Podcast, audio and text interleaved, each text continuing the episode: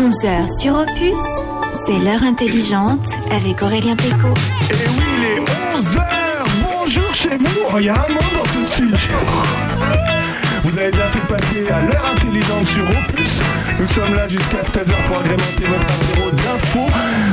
Poissonneuse Je peux vous dire que ça va y aller, ça va y aller de la canne aujourd'hui. Hein Nous allons évoquer tout ce qui se passe sur notre commune et bien plus encore. Ils sont les piliers de cette émission et ils sont les garants du niveau des verts et de la culture. Sandrine Manteau, bonjour Bonjour mes amis. François Jandot. Bonjour. Sandrine. hein. Sandrine Elle a changé celle- Et celle- En, en- en soirée, on m'appelle En Sandrine. soirée, on appelle Sandrine. On, on leur a proposé de passer à l'heure intelligente pour prendre l'apéro avec nous. Ils ont évidemment répondu présent. Thierry Armand et Patrick Testard, bonjour. Bonjour messieurs. Un gros sacrifice pour les garçons quand Nous même. avons avec nous, attention, le président de la Fédération de Lyon pour la pêche et la protection du milieu aquatique et le trésorier de l'AAPPMA de Charny. Ils vont nous dire ce que c'est. Et oui, aujourd'hui, c'est l'ouverture de la pêche. Ah Bah voilà, qu'est-ce que vous faites là les garçons Voilà, de Franchement, belles, sérieux, hein. de belles truites vous attendent dans l'Ouane et dans toutes les bonnes rivières de Lyon. Thierry et Patrick sont là pour vous appâter, vous donner envie de vous mettre à la pêche. Eh ben, on va en parler de la truite. Jean, Ah oui, vaut mieux. tout à l'heure, Jean-Pierre Roignot sera là avec nous. Il est président de la section cyclotourisme VTT de l'USCOP de Charnier-et-Puisy. Il viendra nous parler de la Campo Sylvestrienne, course vélo et marche qui aura lieu samedi 19 mars. Véronique Lowe sera également avec nous. Elle est à l'initiative d'une collecte pour l'Ukraine. On l'appellera tout à l'heure pour qu'elle nous explique son mouvement. Bernard Leur... Faut que Là-dessus, il faut vraiment que j'arrête. hein. La Suze, ça use. Là-dessus, ça use. Bernard Lecomte sera également là avec nous avec, pour le quart d'heure de l'actu. On fera le point évidemment sur la guerre entre l'Ukraine et la Russie. Des questions, des questions concrètes pour mieux comprendre. C'est avec Bernard Comte. Qu'est-ce qu'il y a T'as Ah là là, rien dit. Mais aussi le billet d'humeur de François et le billet d'humeur. euh, tu, t'as- tu fais un billet d'humeur aussi, toi Absolument. Alors je vais vous emmener en haute mer, mes amis, à la découverte de ces morues qui ont lutté dans un océan de macros, c'est-à-dire les féministes. Merci. On se retrouve dans un instant après. Peut-être ils nous diront s'ils ont un rêve, Thierry et, Patrick. Ils nous diront si eux aussi, comme Laurent vous le dit, ils ont un rêve, le rêve du pêcheur. A tout de suite dans leur intelligence jusqu'à 13h.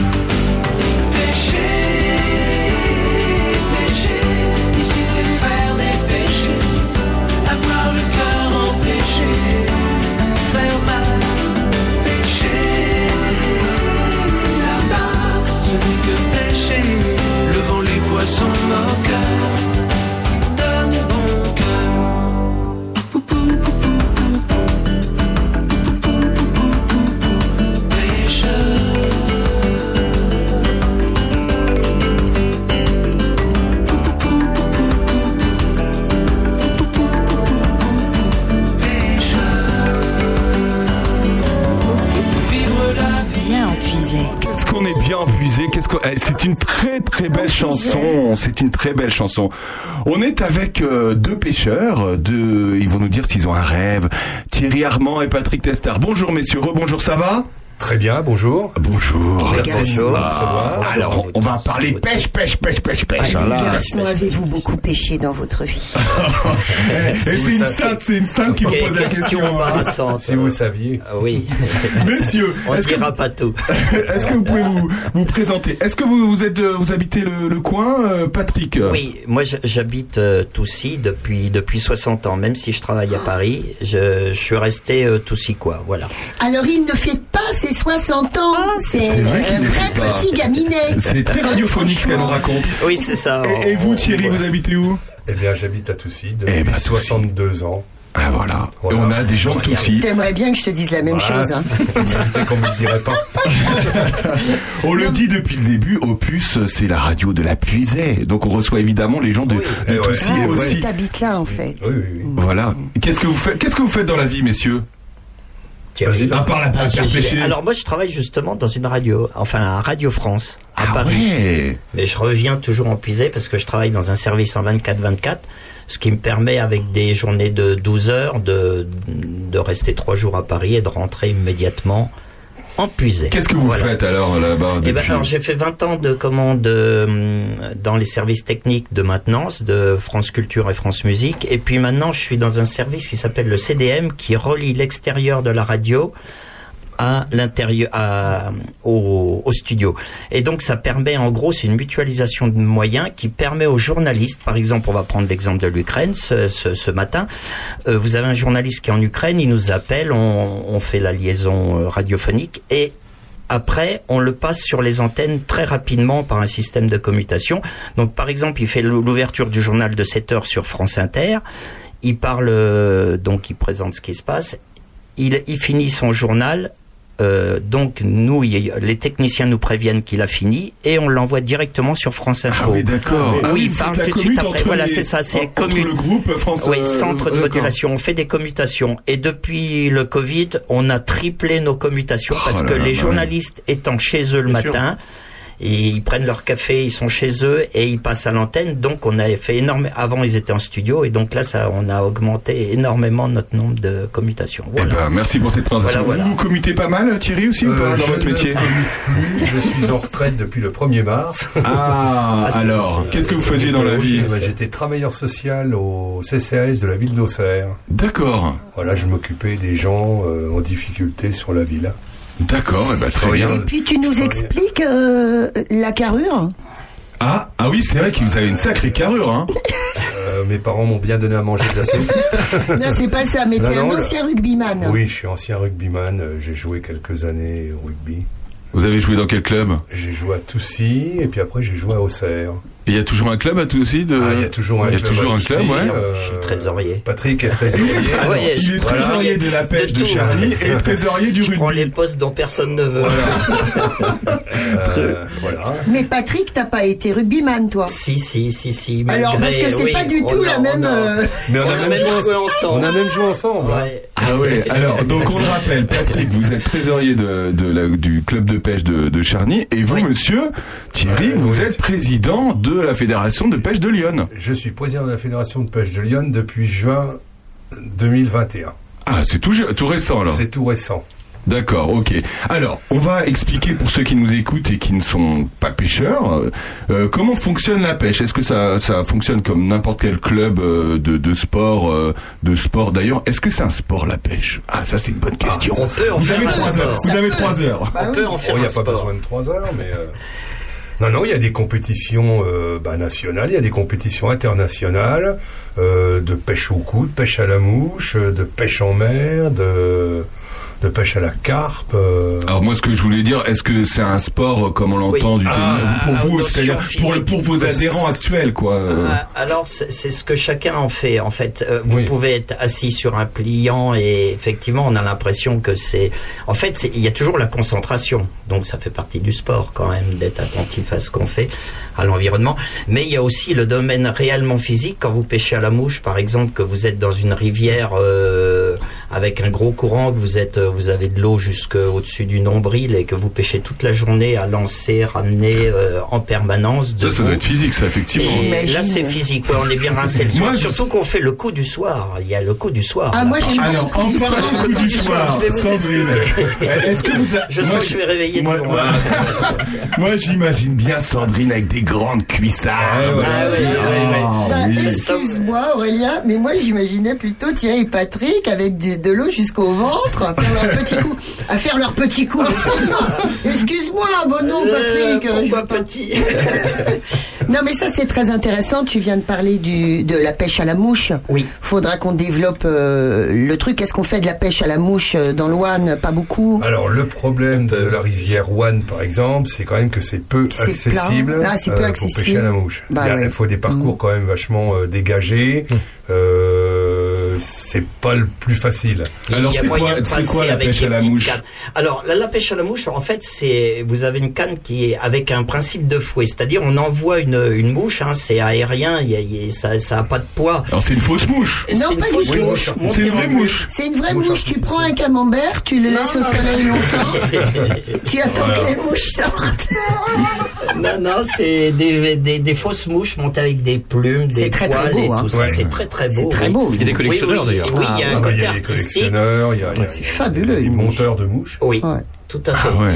et, et pour envoyer cette mouche, vous avez le principe du fouet, euh, c'est-à-dire euh, une ligne dégressive, hein, une soie, qui permet d'envoyer ce- ce- cette chose sans poids. euh, voilà. euh, Et c'est vrai que c'est en magni- fait- c'est magnifique oui, à voir. Oui, d'ailleurs. oui, En oui, fait, il y a eu la- un très beau mot, un très beau fil et au milieu au milieu coule une rivière, Ouais. qui, qui fait, Ouais. une ode à la pêche à la mouche. Voilà, la truite, euh, Oui. la truite euh, tente d'attraper ces fameuses mouches de mai Oui. qui sont des bestioles euh, Ouais. extraordinairement Splendide. belles. euh, Oui, qui- qui- oui. qui- Et la mouche, euh, la mouche euh, en plume tente d'imiter le mieux possible le vol de la mouche. Mais ça va très vite, c'est-à-dire mouche que quand ça arrive au bout, la mouche, elle reste que quelques secondes et la truite le pose. voit. Non, non, non, non. Ah, vous la pose- posez On la pose sur l'eau et on dérive. Ah, ça se pose sur l'eau. Vous voyez les poissons ouais, prendre les vraies mouches, hein, gober, ça s'appelle, on voit le rond. Et donc là, vous, quand vous avez situé où est, où est le poisson, vous posez un mètre au-dessus à peu près et vous laissez dériver jusqu'à l'endroit où elle est et elle prend ou pas. Alors c'est une pêche euh, visuelle, donc c'est pour ça que c'est assez... euh, on est vite addict. Ceux qui pêchent à la mouche et ils font plus que ça dans leur vie, ils pensent plus au reste. Sandrine Manteau. Oui, c'est ça. Moi, j'ai rencontré de, de, de très grands pêcheurs euh, à la mouche. Et la plupart du temps, alors c'est une pêche qui s'est redéveloppée dans notre secteur, euh, qui était plutôt une pêche de montagne à la base. Oui. Hein et euh, et c'est vrai qu'elle s'accompagne euh, de la notion de no-kill. C'est ça, de C'est relâcher ça. le poisson, Voilà, le ça, poisson, c'est- oui, tout à fait. Ça a été ça le début effectivement du no-kill, c'était les pêcheurs à la mouche, Voilà. Ah, Tu Ouais. nous racontes ce que c'est Charles que le no-kill qui était un des plus euh, un des précurseurs de la Oui, pêche à la c'est ça, mouche. hein. bravo, oui. Bravo, Thierry. Et euh, effectivement, alors moi je suis pas un spécialiste de la pêche à la mouche parce qu'il n'y a pas trop d'endroits ici euh, pour la pratiquer. Donc Oui, Patrick, il faut s'expatrier un peu. Voilà, je vais ouais, sur ouais. la Dordogne, la Loue, Voilà, les ouais, Gaves ouais. pyrénéens, voilà. Après, Oui. pour connaître le secteur, euh, on pratique le- la pêche à la mouche, le no-kill euh, également quand même en Cléry. Oui, Tout à Parce fait. que la rivière de Cléry, elle est euh, donc la Cléry, je vous le rappelle, c'est du côté de Courtenay là-bas. Tout à fait. Hein, ça, ça- D'ailleurs, ça démarre, euh, ça démarre dans Lyon. Euh, tu sais, je crois que ça démarre à Doma, si je ne m'abuse. C'est possible. Tu vois Ça, je, je vois où c'est. Doma, c'est c'est- c'est Lyon, euh, Oui, du côté sénonais. hein. Côté Sénonais, ouais. Et ouais. puis, elle va se jeter, la Cléry, par la suite euh, dans, la, dans le loin, Ouais. vers Montargis. Oui, Et c'est une rivière particulièrement sauvage. C'est vrai. Très, très belle. C'est une rivière. D'aucuns diront, mais ça, ça peut porter, euh, ça peut porter attention. D'aucuns diront que c'est la seule euh, rivière sauvage de première catégorie de euh, du Loiret. C'est possible. Voilà. Tout à fait. Mais nous, on y a été pêcher avec Patrick. Voilà. On y allait. Ouais. Je ne me rappelle plus l'année, par contre. Ouais, hein. c'est C'est- C'est vieux, il y a nous rappelez ce que 35 c'est euh, le no-kill justement C'est quoi le no-kill? Bah, no kill, c'est ne pas tuer. Voilà. C'est là, c'est parce qu'on est Prendre parti. relâcher. Voilà, on est parti de la notion de, de, de, de pêche sport, de pêche euh, ça, qui oui. peut. euh, et la pêche sport, c'est pas la pêche pour manger. Donc en fait, on, on va traquer le poisson. Voilà. On connaît très bien euh, les trous à truites, des grosses truites, euh, poissons sauvages, euh, les frayères. On essaie de pas pêcher au niveau des Vous avez vu frayères. un peu comme elle connaît. Ah non, mais Ah elle a bah, préparé- elle a préparé on va l'émission. rentrer, hein. on va s'en rentrer, on va aller à la pêche, on va aller Non, pêcher. mais c'est vrai que ça me passionne parce que euh, ayant couvert depuis 20 ans ce, ter- ce, ce- ce territoire euh, curtinien euh, pour mes journaux chéris, eh bien j'ai eu souvent l'occasion de parler euh, de pêche. Donc la cléry c'est quelque chose de très spécifique par rapport à l'ouane. Thierry. Tout à fait. Alors, ce qui, ce qui se passe aujourd'hui, effectivement, il s'en crée beaucoup, euh, peu dans notre département, mais dans d'autres départements, des parcours graciation, ça s'appelle aussi. Ah. C'est-à-dire qu'aujourd'hui, le pêcheur prend un poisson, il le relâche. Et c'est des parcours spécifiques qui sont faits euh, sur certaines rivières ou sur certains endroits.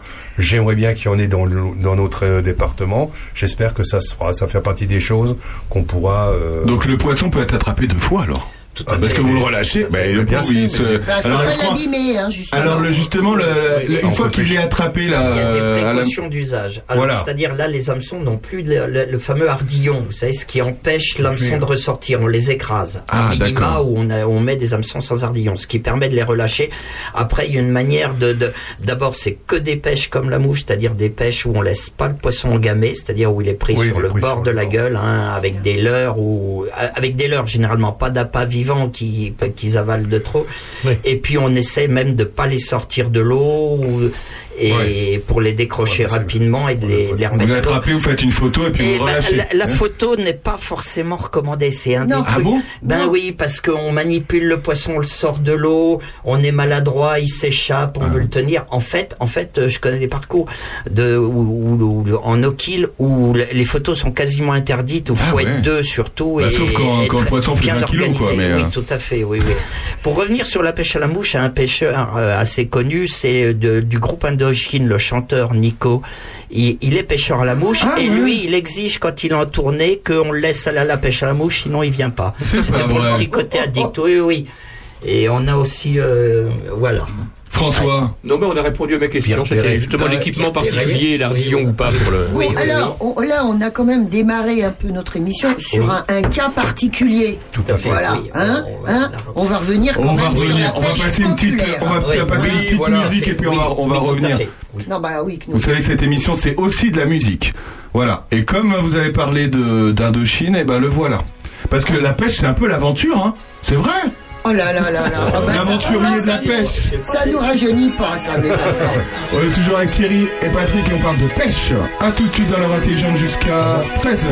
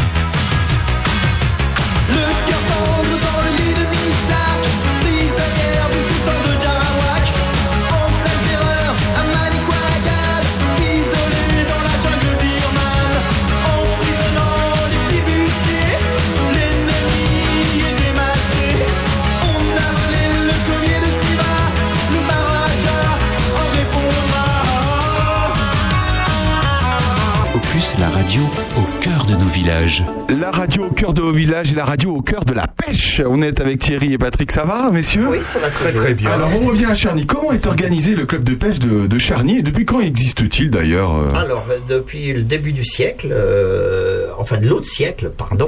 Ouais, c'est vrai que je me trahis. Et en fait, c'est donc une AAPPMA, donc Association agréée de pêche et de protection des milieux aquatiques. Donc on a associé à la pêche la protection du milieu aquatique, parce que le pêcheur peut être un surveillant des rivières. Ah, c'est intéressant ça. Intérêt, d'ailleurs. mais Ouais. quand même pour la collectivité. Donc parce qu'on est au bord de l'eau et qu'on peut être les premiers à signaler une pollution, un problème, euh, voilà. euh, Et est-ce que ça s'arrange? Est-ce que parce qu'on dit souvent que la, la- la terre va de plus en plus mal, est-ce que pour vous justement les rivières s'arrangent? En- oui, oui. euh, globalement, on voit les, les, les rivières s'éclaircissent déjà. C'est il y a une filtration qui s'installe de de nos effluents, de nos affluents, euh, de tout ce qu'on envoie dans la rivière. Oui, il y a une prise de conscience. Oui, je pense qu'on va plus être inquiet par le manque d'eau maintenant. Ah, Voilà, c'est ça, ouais, parce qu'on ouais. voit les rivières comme Loane, là, à Charny, qui baissent vraiment l'été euh, et qui coulent peu parce qu'il y a des prises d'eau de partout. Voilà. qui baissent et, et- et quand elles montent, on s'inquiète. C'est Oui, ça le truc oui, aussi. C'est euh, ça, oui, c'est ouais. le yo-yo. Enfin, euh, tu dis, Patrick, il y a des prises d'eau de partout. Euh, néanmoins, euh, toute la création des étangs artificiels, c'est les années 80 et c'est fini, heureusement, on est d'accord. Oui, hein. parce que ça, ça faisait une évaporation terrible de, de- des eaux. Oui, oui, oui. Ouais. Oui, ça c'est Bon, fini. maintenant, le souci, c'est qu'ils existent, ces Ouais, étangs, et qu'il faut faire avec. ouais. Alors, Voilà, il y a des adhérents club de pêche comme il y a Oui. des adhérents dans n'importe quel club de sport euh, c'est. euh, Est-ce que celui qui a une carte de pêche, on va expliquer comment ça fonctionne. Comment comment on est autorisé à aller pêcher dans une rivière? Est-ce que moi je peux prendre ma canne à pêche et, et y aller comme ça euh, Non, il faut, il faut, il faut adhérer euh, à, donc à la fédération. Enfin, il faut prendre un- un- une carte de pêche du lieu où on veut aller avec des timbres qui permettent généralement en fait la pêche alors pour faire simple on peut résumer domaine public domaine privé en fait dès que vous avez une carte de pêche vous pouvez pêcher sur le domaine public à une ligne dans toute la France Une Donc, ligne, ça veut dire une canne à pêche. D'accord. donc ça c'est intéressant Donc faut prendre Mais une carte à oui. Charny, vous pouvez la prendre où alors? Il n'y a, pas de permis à prendre, hein, par contre. Il n'y a pas de permis à passer comme pour la chasse. Voilà, hein, c'est ça. a pas de permis. Et Sandrine, tu Euh, sais où tu prends ta carte de pêche à Charny? Oui. Eh ben, je, je pense que je la prends euh, au gars du coin. Ouais, Voilà. maintenant, oui, maintenant. Très bien Voilà, reçu. on fait la euh, carte de pêche maintenant. Oui, chez les gars, Oui, on fait la voilà. carte Attends, de pêche. les garçons, je vous, je, je t'arrête, Patrick, Oui. parce que donc tu dis que tu peux pêcher dans toute la France, dans les sociétés qui sont en réciprocité. Oh là là, Non, alors attention. alors, euh, non, j'ai parlé Ah, du domaine public. là, vous a J'ai eu, là, vous a eu, domaine hein. public. Ah bah oui, mais excusez-moi, messieurs, la Cléry n'est pas en réciprocité Tout à sur fait. Non, tout mais j'avais précisé Thierry est impressionné Et- par Sandrine. Il a sor- oui, elle a oui, sorti oui, le oui. mot réciprocité. En parlant, Elle avait- en parlant de, femmes, et, euh, sujet. hein. on fait un effort pour euh, le, le permis pour les femmes et, Et les, les jeunes. et les, enfin, jeunes, et les jeunes mineurs, ouais. est moins Mm. cher. Mm. Oui, oui. Moins de 12 Voilà, ans, 6 ouais. euros. Donc on prend une carte. Moins, alors, Ah oui, moins- effectivement. alors effectivement, moins de bien. 12 ans, 6 euros. Moins de 12 ans, 6 euros Ah, pour l'année, hein. pour l'année. Pour l'année. Ouais. D'accord. Ça, Donc, c'est. euh, ils peuvent aller pêcher donc en rivière. Alors à Charny, il y a un, il y a une carte pour aller à l'étang et une carte Oui. pour aller à la rivière. hein, faut le dire aussi. Oui, hein. le, ben, l'étang est aussi du domaine privé. hein. Donc là, on est sur un cas particulier de domaine privé.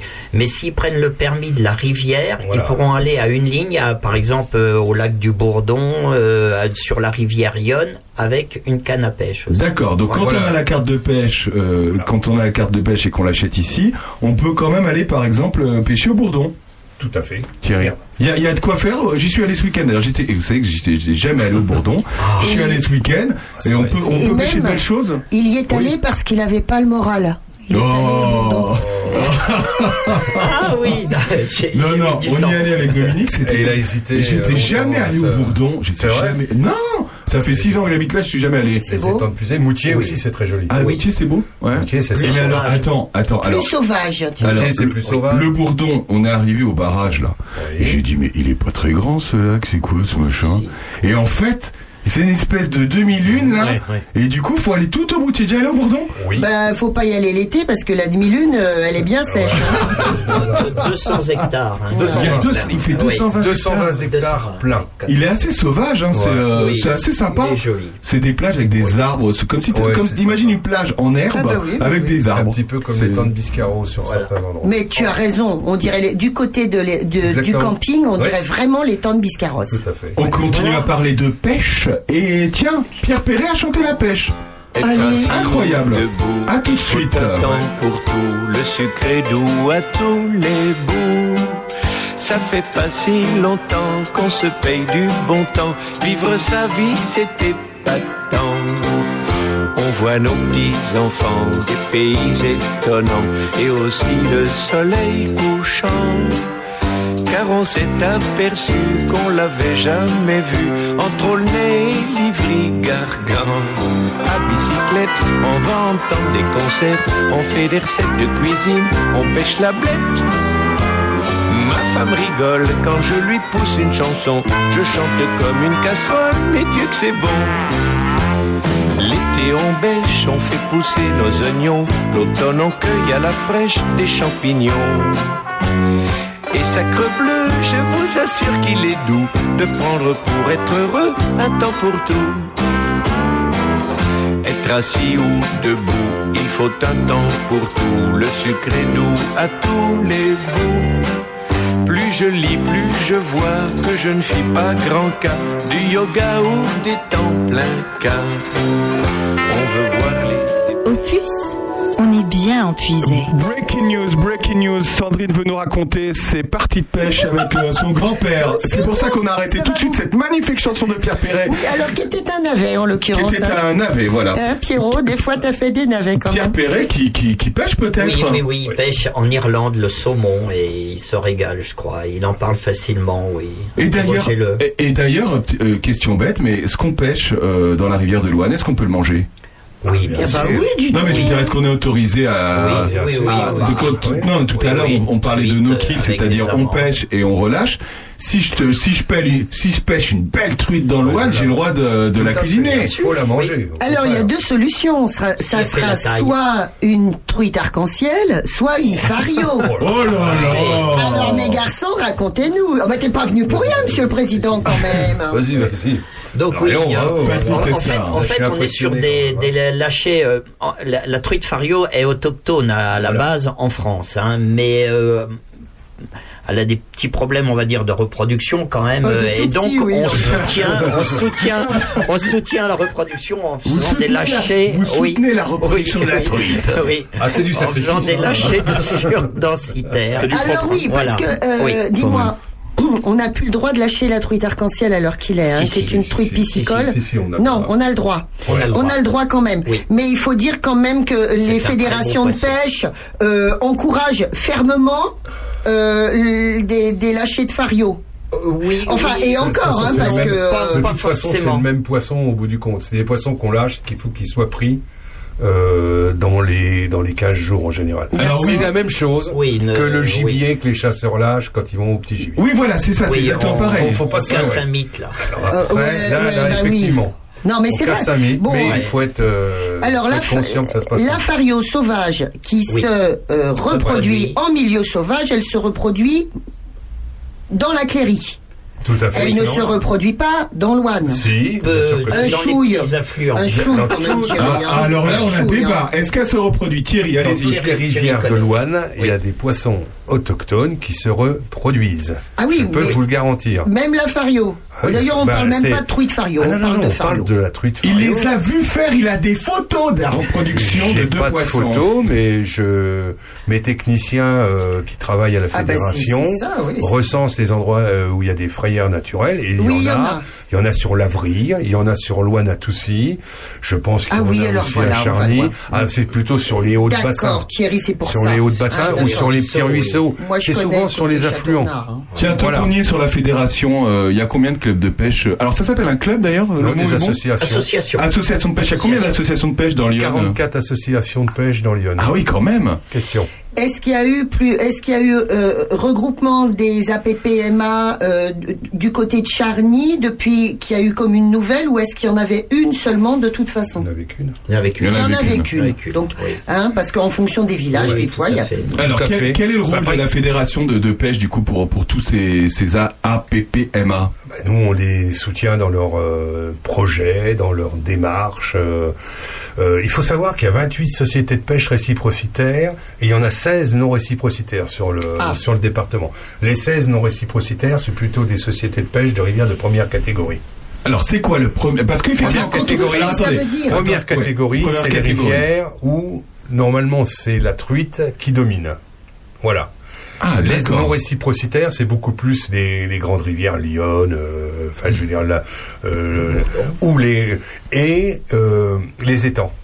D'accord. Donc quand on passe sur le pont à Charny, qu'on voit marqué sur n'importe quel pont en France, il y a marqué première catégorie. Ça veut dire que la truite domine dans la rivière Exactement. D'accord. Voilà, c'est une rivière à truite. C'est une rivière à truite que Bon. que vous lâchez Non, à, pas à un forcément, moment Pas forcément, et qui se endroits- reproduisent et qui restent euh, voilà. Voir qui peuvent se reproduire. Quoi qui peuvent. Et, et la deuxième catégorie, c'est quoi alors? C'est quoi la Comment deuxième catégorie alors? c'est les rivières où il y a beaucoup plus de cyprinidés, c'est-à-dire euh, broche, euh, carpe, euh, gardon, euh, tanche, euh, autu, barbillon, euh, et les carnassiers, cendres et brochets. Eh ben, dis, et on maintenant, fait, hein. le silure. faut dire que euh, on va Ah, en parler on de va en ça. parler, ouais. Alors faut dire que depuis les années 90, il y a eu quand même de gros efforts de ce qu'on appelle de restauration des milieux sûr. halieutiques, avec des restaurations de ferrières, du travail euh, des, des, des, des courants. On met on met des cailloux dans la rivière, on met des petits. Raconte tout ça, Thierry. Alors, Euh, la région euh, Bourgogne, là en ce moment, parce qu'il y a au-dessus de nous, au-dessus de la fédération de Lyon,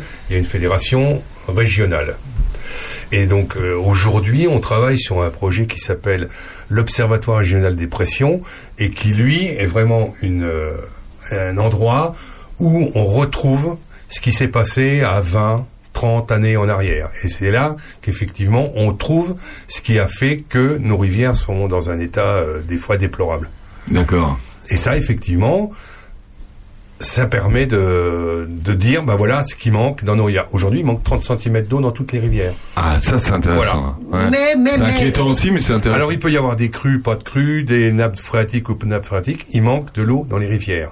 Alors, euh, vous êtes chargé aussi, euh, et on salue Christophe, le président de l'ALAP et PMA euh, Oui. 1, de, Oh, de, de Charny. de Charny, on, le- on le salue, il nous travaille écoute. ce matin. oui. qui travaille ce matin. Euh, euh, vous êtes aussi, et on, on vous remercie, vous, euh, vous nettoyez souvent les bords de rivières. Oui, tout Vous à êtes quelques-uns à nettoyer, on voit souvent des photos sur, euh, sur, sur Facebook d'ailleurs, vous nettoyez euh, les Ouais. bords de, de Loane, quoi. Le- L'entretien fait partie normalement des Des riverains. de- des riverains. C'est les riverains qui doivent s'en occuper, mais comme on récupère les droits de pêche, en échange, on nettoie les rivières. Voilà, on nettoie la rivière, c'est-à-dire on enlève tous les embâcles principalement et tout ce qui peut gêner le, le- le cours de l'eau.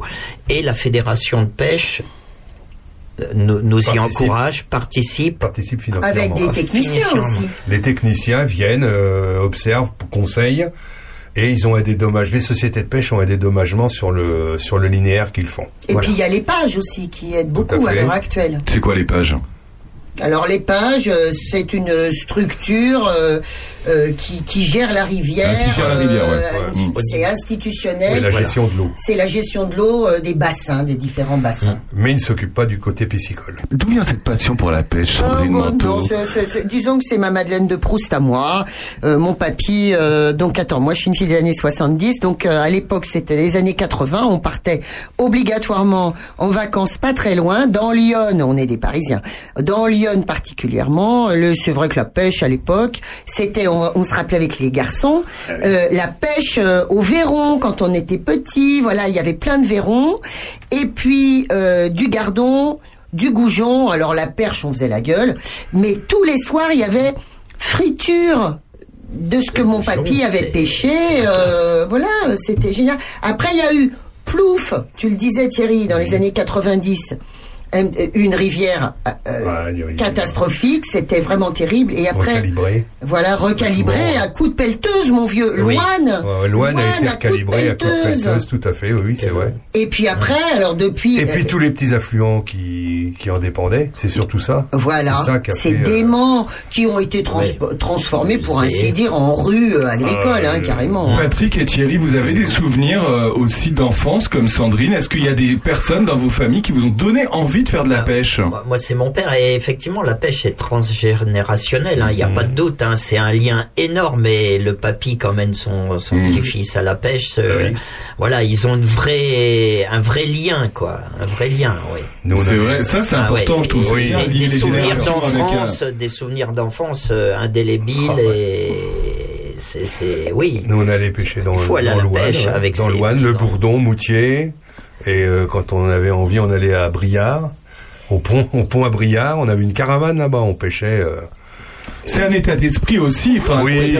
c'est, une façon de passer une journée, c'est une façon À de. l'époque, c'était le loisir numéro un. quoi. Ah Je veux ouais. dire, les gens allaient à la pêche. euh, Et qu'est-ce que ça nous apprend la pêche? Ça nous apprend le silence. Ça nous apprend Mhm. l'attente, ça nous apprend l'observation. Qu'est-ce que ça apprend à d'autre, les garçons? Ben, L'observation, oui, effectivement, parce que euh, c'est le poisson qui décide à la fin. Donc, il faut lui proposer ce qu'il ce qu'il est en train de manger. Donc, il faut connaître un peu le, le cycle. Mais moi, il y a de- des fois où je vais à la pêche, je ne pêche pas, j'observe. Ah je oui. me pose, je regarde, ça me suffit des fois. Tu sais, ça me, ce que tu es en train de me dire, ça me, ça me rappelle la fameuse chanson de Delpech sur le chasseur. Oui. Ah, c'est ça, la c'est même chose que Ouais. ce que tu viens de Ouais. décrire. C'est la même chose. Euh, mon grand-père, alors attends, hein, parce que je vais t'en dire une, Patrick. Ah, attention. Mon grand-père, quand il euh, mettait son, son, son asticot, alors ce que j'aimais, c'était la Ouh là là, attention, hein, parce que quand Ouais. tu commences à parler comme ça, La après deux verres. il Il fallait attention. préparer le matériel. Il y avait sûr. la boîte à plomb. Avec la petite pince qui va bien Oui, avec, oui. parce qu'à l'époque, mes enfants, fallait les monter les lignes soi-même. On Tu les les achetais toujours. pas. Oh, bah, Ah, non, on peut non, on les aussi en acheter un Mais peu. on les monte hein. nous-mêmes, nous. Voilà, toujours. des micro-plombs, mais des micro-plombs. Oui. T'aurais vu ça Alors t'avais la petite pince à épiler pour récupérer les micro-plombs, et puis tu les mettais sur ton truc. Alors t'avais différentes épi- épaisseurs de fil, nanana. Mais ça, ça existe toujours. hein. Ouais. Les le beaux bouchons. Alors moi, Ah, j'adorais les bouchons. J'étais comme bouchons. une folle. Voilà. bouchons de bouteilles les bouchons de. Ligne. Parce que ça, on en a un paquet, hein, on peut vous en prêter Ouais. si vous voulez. Mais ça, ça part toujours pareil. T'as toujours des passionnés du bouchon. Moi, j'en ai une boîte, il doit y en avoir 200, je m'en sers de ça. Ah bah oui, bah voilà, mais Ah, c'est beau ça. les bouchons, C'est beau les bouchons. Ça ressemble tiens, à mon En fait, pull. le bouchon attrape le pêcheur. Voilà, c'est plus ça.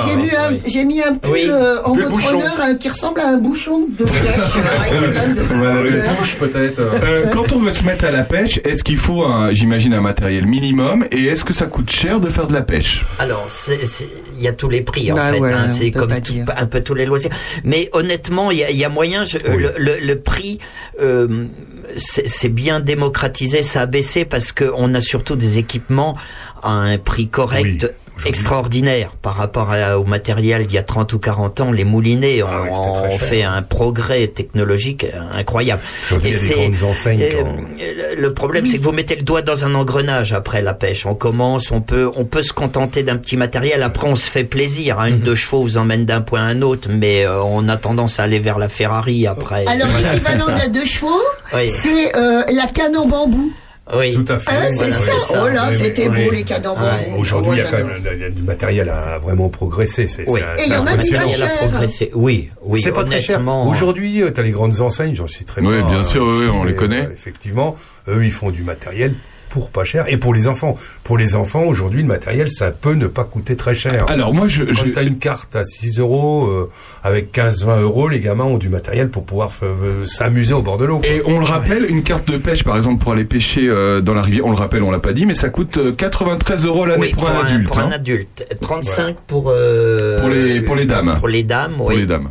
Et Donc ça, avec cette carte, on peut ouais. aller, on le rappelle, pêcher dans, dans l'Ouane et dans les, dans les rivières. Donc, alors, on- disais, mon grand-père, il pêchait à l'astibloche, comme il Oui. disait. Alors, l'astibloche, il le suçait Ah, pour le raidir. pas son- Ah, ouais. Alors, attention. Attention, ça aussi après deux verres. On Attention, ce de. On voit qu'on approche de l'apéro. On ne suce pas l'asticot du côté de la Non. queue, mesdames. On suce Ah l'asticot du côté de la tête Des pour lui faire ressortir les yeux et on le pique entre les deux. Et ça, c'est une nouvelle Je ne technique. sais plus quoi dire. C'est la nouvelle technique. Ah, c'est la nouvelle technique Non, non, c'est c'est ancestral. Ah, c'est c'est Et puis, ancestral. alors, plus difficile. Et avec le verre de terre. Alors le, alors le ver de terre, tu fais comment? Moi, ça me, ça me rend malade. de- Par la de- tête. J'aime Ouais. trop les vers de terre. Ouais, c'est- ça me ouais. fait On petite va pas- pensée on va pour se mettre Dominique. des- Ça sera nos Guillermo. alliés de les euh, affaires.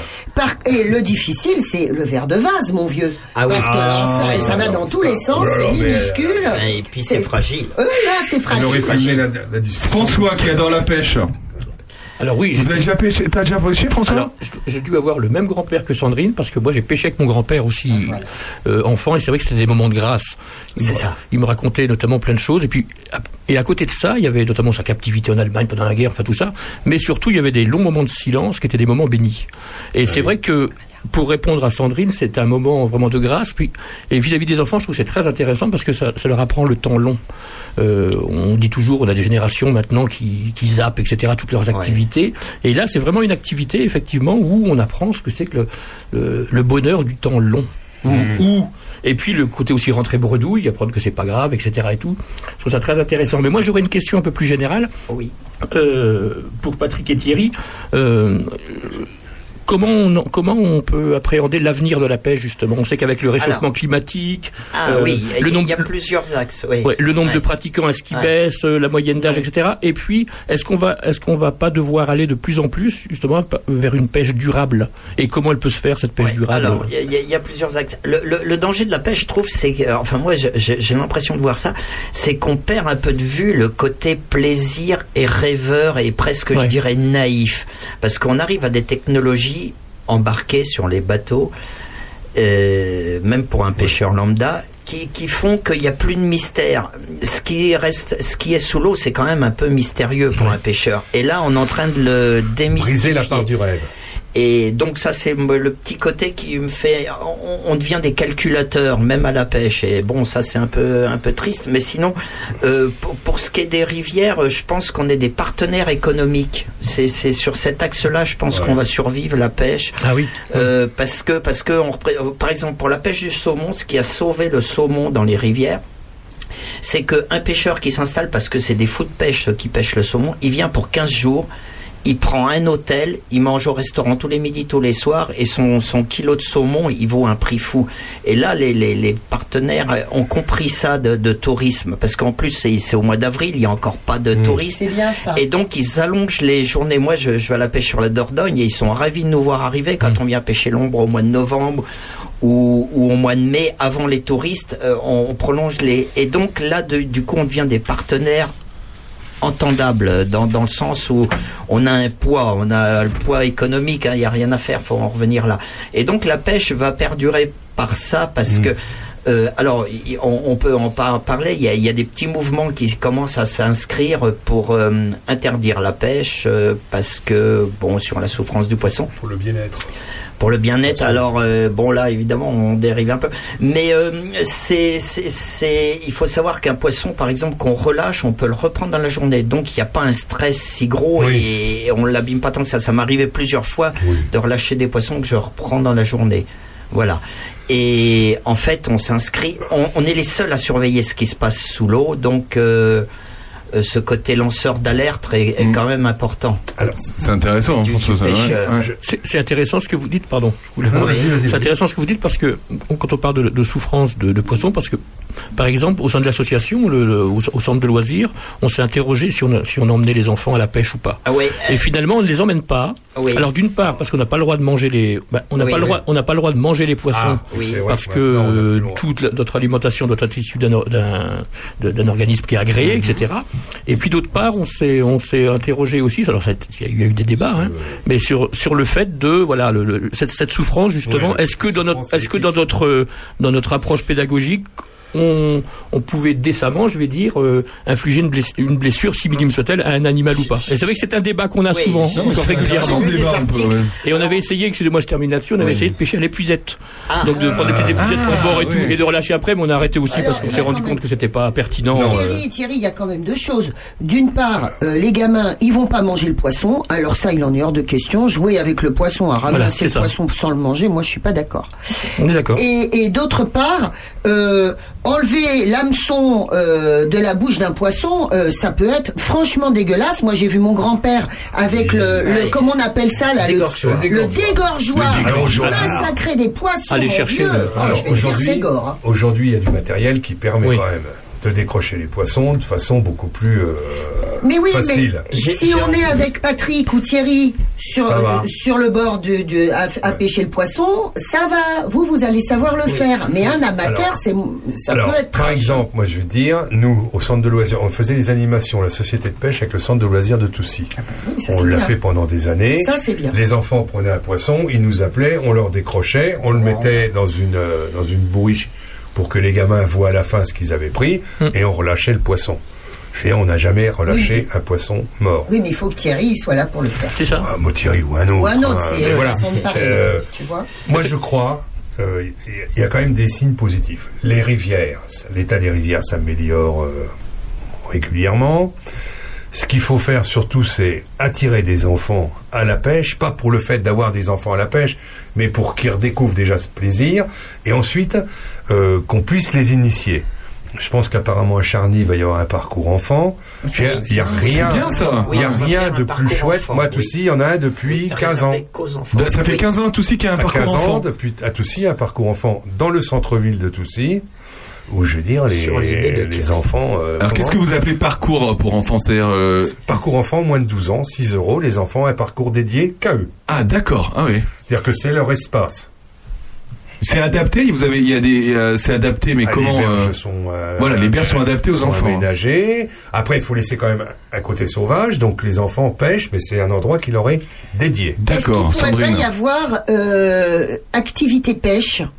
Encadrée par des mecs sympas parce qu'il faut qu'il soit sympa aussi le pêcheur hein. des oui. fois il est pas des fois il a pas trop le sens pédagogique le Alors, pêcheur ça, il dire Ça, au foot, hein, faut, faut, faut qu'ils aiment les gosses. Tu et vois, que- voilà, Oui, oui, oui, on ils est sont pas là pour les euh, brimer. Patrick. Oui, oui, tout à fait. mais est-ce que ça pourrait Oui, pas oui, oui. encourager les gamins parce que y aller tout seul C'est quand facile. même un truc Tout à quoi fait, c'est s'il y avait Oui, des mecs des, mecs et des faut nanas hein, Alors les gamins, les gamins, ils vont souvent avec les parents. Moi, je vois au parcours enfant à Toussy, c'est le papa avec le gamin, ils en profitent, ils ils casse-croûte au bord de l'eau. voilà. Nous, à la fédération de pêche, on a un animateur. oui c'est ça On a un animateur Ah, qui est dédié Ouais. à cette, euh, à cette activité-là. Alors, il le fait soit sur la maison de la pêche à Villefargeau, ça je vous parle fédération là. Oui, on bien. a une maison de la pêche à Villefargeau, Ah oui. un espace qui leur est totalement dédié. Enfin, faut venir voir, il faudrait qu'un jour vous veniez voir, c'est magnifique. Ah, hein. On est invité Ah, à la pêche. Ah non, non, mais même visiter. Ah, dire, visiter, la maison ouais. de la pêche, il y a un endroit où on peut prendre des binoculaires, regarder ce qui se passe. les- Enfin, il y, y a quelque chose de super. Et il y a plein d'as- d'associations qui y vont, des centres de loisirs y vont. Allez encore. Et on est- l'animateur peut se déplacer. On est encore avec quelques minutes avec Thierry Armand et Patrick Non, Testa. non, ça suffit pas, encore une heure. Une petite musique, tiens, Juliette Gréco à la chanter, un petit poisson. Ça, à c'est tout de suite. prendre, mais comment s'y prendre quand on est dans l'eau? Un petit poisson, un petit oiseau, c'est né d'amour tendre, mais comment s'y prendre quand on est là-haut? Quand on est là-haut, perdu au creux des nuages, regarde en bas pour voir son amour qui nage, et l'on voudrait bien changer au cours du voyage, ses ailes en nageoire, les arbres en plongeoir, le ciel en baignoire. Un petit poisson, un petit oiseau, c'est né d'amour tendre, mais comment s'y prendre quand on est là-haut? Plus la radio au cœur de nos villages. Thio, au cœur de vos villages, Juliette Gréco a chanté Le Petit Poisson, Le Petit Oiseau. C'est une mignonne chanson. Tu l'as déjà chanté, Euh, Sandrine bah, Juliette Gréco je chante régulièrement On retourne toujours avec euh, des spécialistes de pêche. Oui, alors Thierry il vient de nous sortir euh, des, des, des, des petits dépliants formidables. On parlait tout à l'heure avec Patrick euh, du développement de la pêche, de l'avenir de la pêche. C'est vrai que la pêche, elle peut aider beaucoup euh, à, à- à cette histoire de tourisme vert. Le tourisme vert, c'est l'avenir économique, c'est un des poumons, en tout cas de nos milieux ruraux. On s'en est aperçu, on développe ça beaucoup. Et c'est vrai qu'il va falloir que l'offre pêche euh, soit très liée au tourisme. Ça veut dire des petits formats sur un week-end, je viens pêcher. Et c'est un petit peu différent de la carte euh, au long cours qu'on prof- qu'on propose à l'heure Mais Il y, a, il y a actuelle. des cartes hebdomadaires, il y a des cartes week-end, il y a. Journée. Il y a, il y a des gîtes de pêche hein, dans Lyon. Il y a, Ah, il y a des gîtes de pêche. dédiés à la pêche. Hein. D'accord. Ouais, Voilà. Il y en a quelques-uns, ça commence. Et donc là, je vois initiation aux différentes techniques de pêche sur la demi-journée, sur la journée. Ça, c'est intéressant, ça. Ouais. Ça fait peur un peu de se mettre à la pêche. On se dit, on va, on va, on va avoir l'air d'un con, en fait, Donc- et on va revenir obligatoirement Ouais. bredouille. Des fois, même en pêchant, on a l'air. C'est Mais- vrai. Mais on passe à un bon moment. Non, mais Alors, c'est compliqué alors, de qu'est-ce passer. Ah on est en cause. Qu'est-ce que mange et boit le pêcheur à midi Oh. Est-ce qu'il y a... Alors Ouais, C'est quand même ça, ça on en a pas parlé, on est dans l'heure intelligente. Ah, moi, je- je ça commence bien avant midi.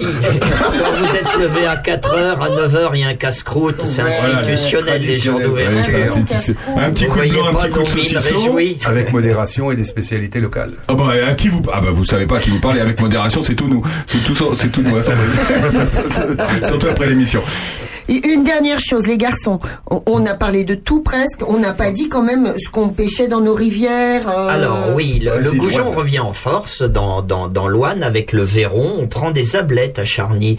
C'est le bonheur de pêcher Ah, l'ablette. l'ablette. euh, le, le goujon, c'est nos, nos poissons autochtones. euh, voilà, donc on a tous. euh, Alors le goujon, il a besoin d'une eau, d'une eau très propre. Oui, Alors oui. s'il Un est de retour, aussi. ça veut dire C'est- que l'eau C'est est... des bons indicateurs. oui. voilà, Véron, Goujon, Oui. bons indicateurs d'eau- d'une eau Chabot, pure. loche. euh, Je ouais. crois vraiment que notre souci à l'heure actuelle, c'est qu'on a réussi encore une fois à restaurer le milieu halieutique, mais maintenant, soudain, patatras, euh, conditions climatiques, ça chauffe, et donc ça diminue, l'eau diminue.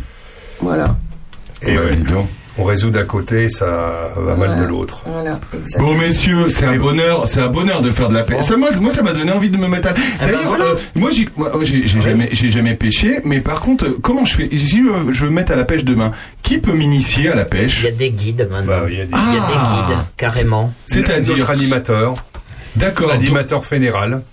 Un animateur, donc c'est-à-dire je passe. Euh, la fédération de je- pêche. on passe quelques heures avec lui pour qu'il nous explique comment ça Oui. fonctionne. Est-ce qu'on peut pas plutôt Ça, plus sympa. simplement Mais faire la Charny, ça serait bien.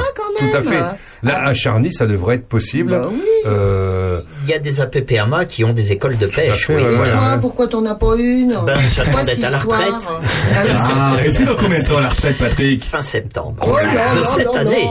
Oh Eh là là. Mais c'est vrai que, ah, pardon, projet à court terme, Charny, parcours enfant.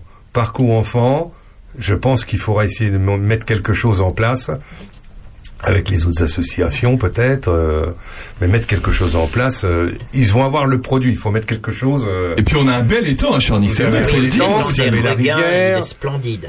Il, Il est est- sauvage, il est très beau, Il est très très, pisé, en- il faut très faire- bien empoisonné. Et Oui, il faut oui. s'occuper des Les, des les gars du coin, on, on vend la, on vend carte, les de, enfants. on vend la carte de pêche depuis quelques semaines là, et il y a beaucoup de gens euh, je- qui n'habitent pas sur le territoire et qui viennent prendre leur carte et qui oui, m'ont dit oui. qu'ils viennent de Serre parce qu'ils a- Ouais. ils aiment bien le- Il l'étang est- de Charny. Ouais, ouais. Venez le voir. Venez le voir. Oui, il faut Euh, encourager les gens. Thierry et Patrick, on a été ravis d'être de vous recevoir. On a parlé Nous pêche. aussi. Alors, on a découvert, vous nous avez fait découvrir euh, que notre amie, euh, notre amie Sandrine, Grande pêcheuse. vous avez, elle vous a impressionné, hein. J'oserais même Oui, pas aller à la pêche oui. avec elle, tellement elle, est- elle- elle va être meilleure que nous. Non, pas du tout. Pas à la pêche en eau douce. À la pêche en mer, je vous prends au mot. Mais pas à la pêche en eau douce, bon, là. on va pêcher leur fille. Depuis ce matin, c'est l'ouverture de la pêche, donc évidemment, il vous Oh, faut, il vous faut une carte de pêche. Merci beaucoup, messieurs. Merci euh, Thierry Armand. hein. Eh ben moi je vous remercie beaucoup. Puis je crois qu'on va aller à la pêche euh, après l'apéro. Oui, Oui, d'accord, parce que-. Merci Patrick, à bientôt. pas- Voilà, je ne oui. sais pas dans quel état sont, Petit verre, vous et allez on retrouver les avec nos copains. verres. Ah, ça. On les a laissés tout seuls, c'est pas bon des fois. Et de la Ouais. pêche au vélo, il n'y a qu'un pas. On reçoit dans un instant Jean-Pierre Roignot. Jean-Pierre Roignot, on va parler de, de vélo. Ah, merci messieurs, à bientôt. Merci beaucoup. Au revoir. Merci beaucoup. Au revoir. C'est vraiment un plaisir. Vous êtes dans l'heure intelligente jusqu'à 13h avec nous. Merci, à tout de suite.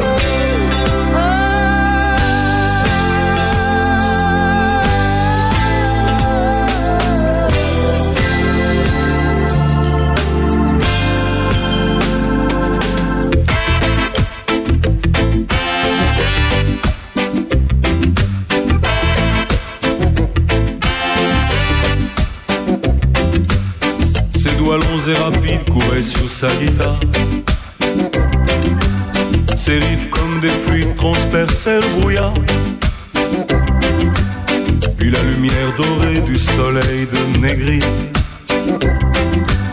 planait sur la fumée en petites notes agiles.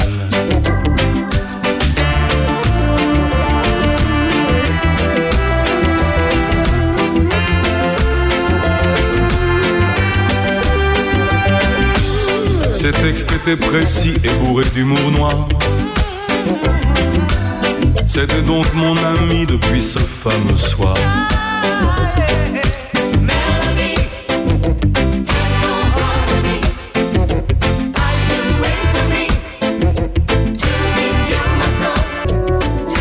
Opus, la radio cœur de nos villages. La radio au cœur de nos villages, la radio sportive aujourd'hui parce qu'on va passer au vélo maintenant. On, s'est on s'est fait une journée de pêche, maintenant on prend le vélo. Bonjour Jean-Pierre Roignot. Bonjour à vous tous. Comment ça va Très bien, très Comment bien. ça va Jean-Pierre Roignot, président de la section. euh, alors c'est VTT, euh, cyclo, euh, cyclotourisme, marche. C'est ça hein Cyclotourisme VTT, voilà. Cyclotourisme, de l'USCOP de Charny-Auray-de-Puisé. Ça fait combien de temps que ce club de vélo existe d'ailleurs Eh bien, ça fait euh, 14 ans et ça fait 13 ans que je suis président. 13 ans. Et- Mais, vais pas dire malheureusement, mais la roue tourne et donc c'est ma dernière année. Ah oui, En c'est tant vrai. que président. C'est vrai, il a annoncé que Président. il laissait la place. Voilà. Ça fait combien de temps que vous faites, vous avez fait du vélo depuis toujours? Comment Ah, ça? Non, pas du tout, pas du tout. J'avais une activité commerciale qui me permettait pas de me dégager moi les week-ends, donc en principe euh, les activités euh, vélo ou autres se- se passent en- un petit peu si on, on veut faire un peu de compète, c'est les week-ends. Ouais. Donc moi j'ai pas pu et donc à l'âge de 57 ans je me suis mis à faire du vélo avec des, gars de Charny. Je voyais passer les gars le dimanche matin devant mon magasin. J'étais un petit peu, disons, euh, pas aigri, mais je les enviais.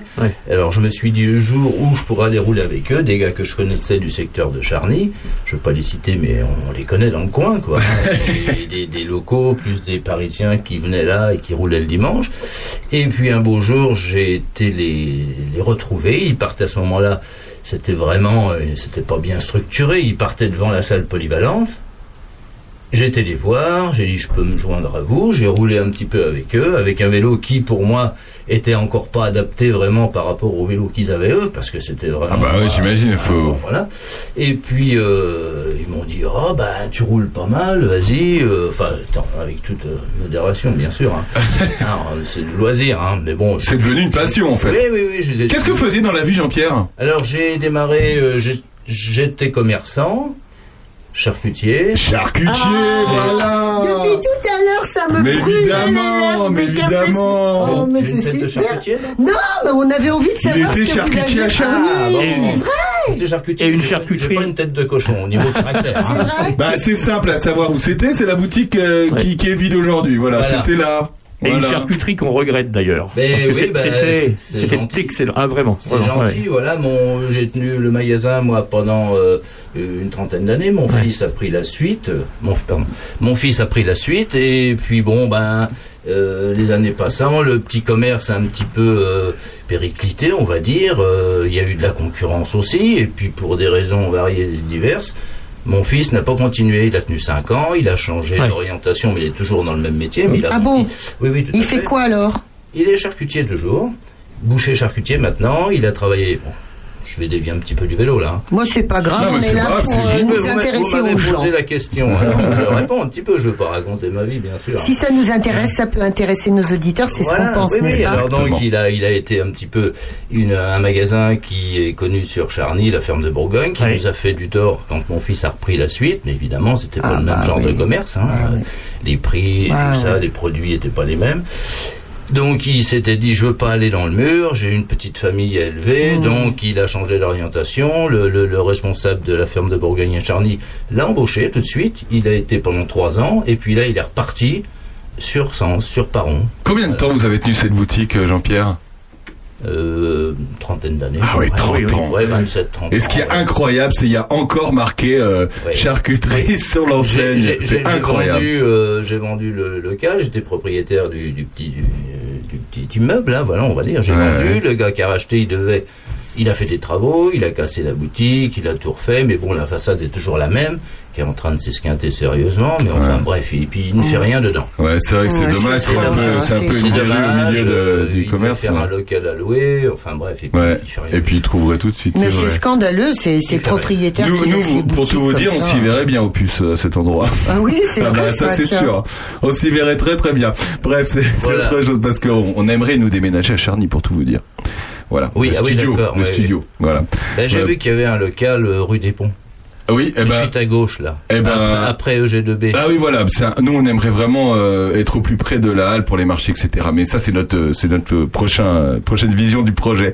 Euh, bref, ben écoutez euh, vélo. Alors au vélo, on va revenir au vélo quand revenir même. au vélo. Parce que le vélo et vous êtes là pour nous parler d'une une course qui va se ah ça s'appelle une course? Non, nous, on va dire c'est une sortie loisir. On fait pas de compétition, nous. hein. On n'organise pas de compétition. D'ailleurs, c'est de plus en plus dur dans le secteur euh, du vélo, que ce soit sur Charny, dans Lyon ou l'autre département français, d'organiser des courses, parce qu'avec les, les, les, les lois qu'ils imposent maintenant, la sécurité, tout, ça revient pour des petits clubs comme nous, ça revient cher à organiser pour le résultat qu'on en qu'on en tire, si on peut dire. Donc quoi. là, c'est euh, donc donc là, c'est euh, ça part de Chancevray, c'est ça Chancevray, c'est la deuxième. Ça s'appelle là, et disons c'est dur à dire, hein, la Campo Sylvestrienne, c'est ça C'est le nom des habitants de Chancevray. Eh ben voilà, bah, c'est dur à dire. Je l'ai appris, je l'ai appris il y a deux ans, parce qu'on l'a fait il y a deux ans, avant le Covid. C'était la première édition de cette campo sylvestrienne, et qui est organisée par le club de Charny, du SCOP Charny, section vélo.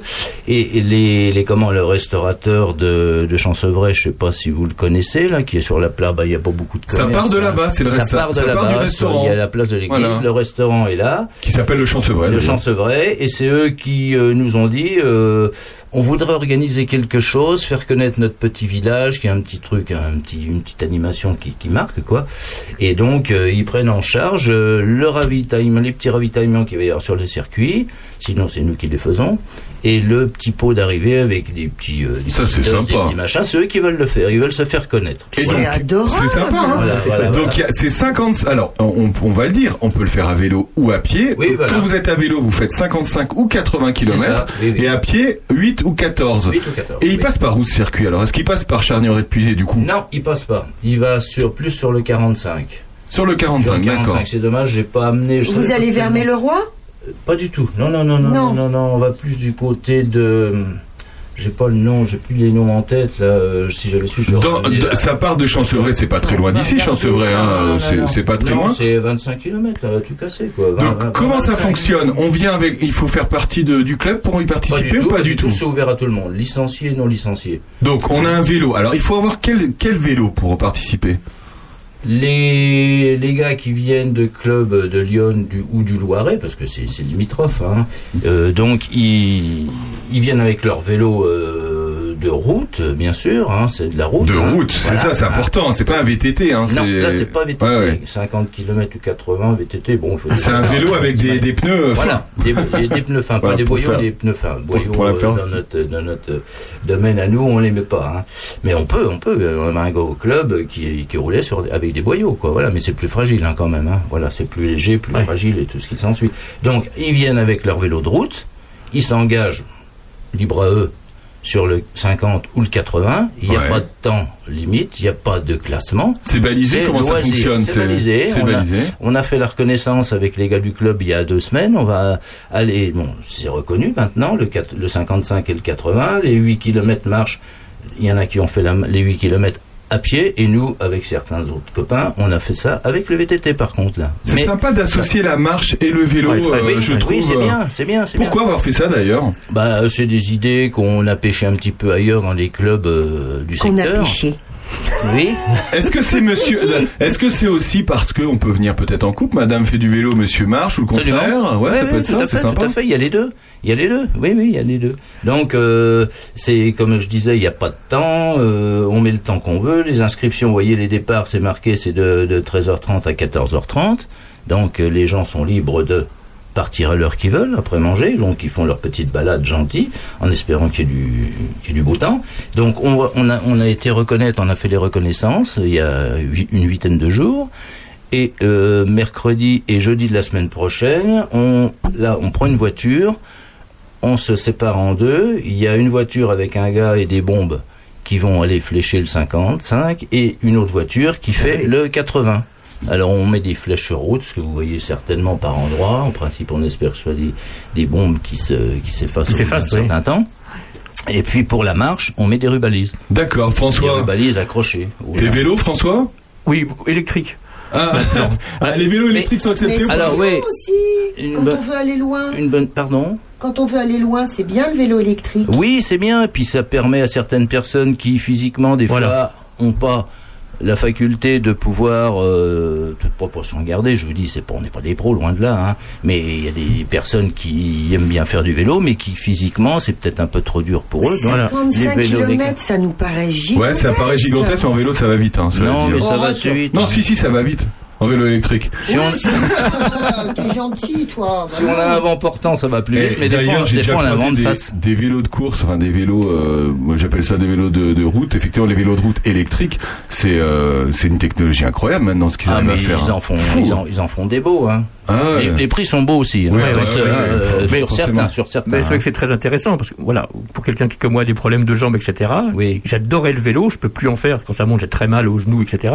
Et c'est vrai que c'est une- c'est une, cette, euh, cette aide, euh, cette aide électrique est très très Ah oui, oui, intéressante. non mais c'est bien. Puis ça se, ça se démocratise de plus en plus. Oui. hein, il faut reconnaître.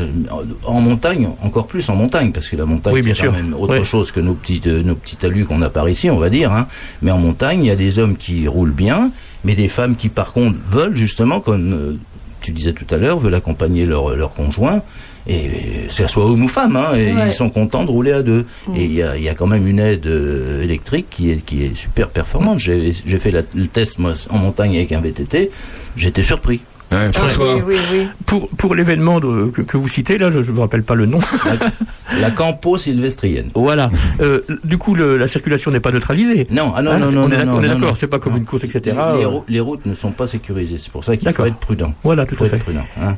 Sandrine. J'ai le droit, Aurélien, de faire un petit peu de... Parce que j'ai recouvré la mémoire euh, concernant ce restaurant, le Chancevray. Ouais. C'est d'abord le village de Chancevray, direction Blénaud. Hein. Mais c'est vrai qu'il est à la croisée des chemins. D'un côté, vous avez Ayan sur Miron. euh, vous allez, euh, vous allez donc euh, dans le, comment, dans le Loiret, Châtillon-Coligny pas loin, et vous avez Blénaud de l'autre côté. Hein. Chancevray, c'est magnifique comme petit bled. Tous les ans, ils font une brocante, ça permet de découvrir le village, c'est très beau. La place du village est très belle. Le Chancevray en soi, le restaurant en question, qui oui, fait à fait. également euh, hôtel, Hôtel, ou, euh, ou hôtel. gîte, je C'est sais ça, pas ils si font c'est hôtel, ils font hôtel, oui, oui, tout Je sais à pas fait. quel est leur statut.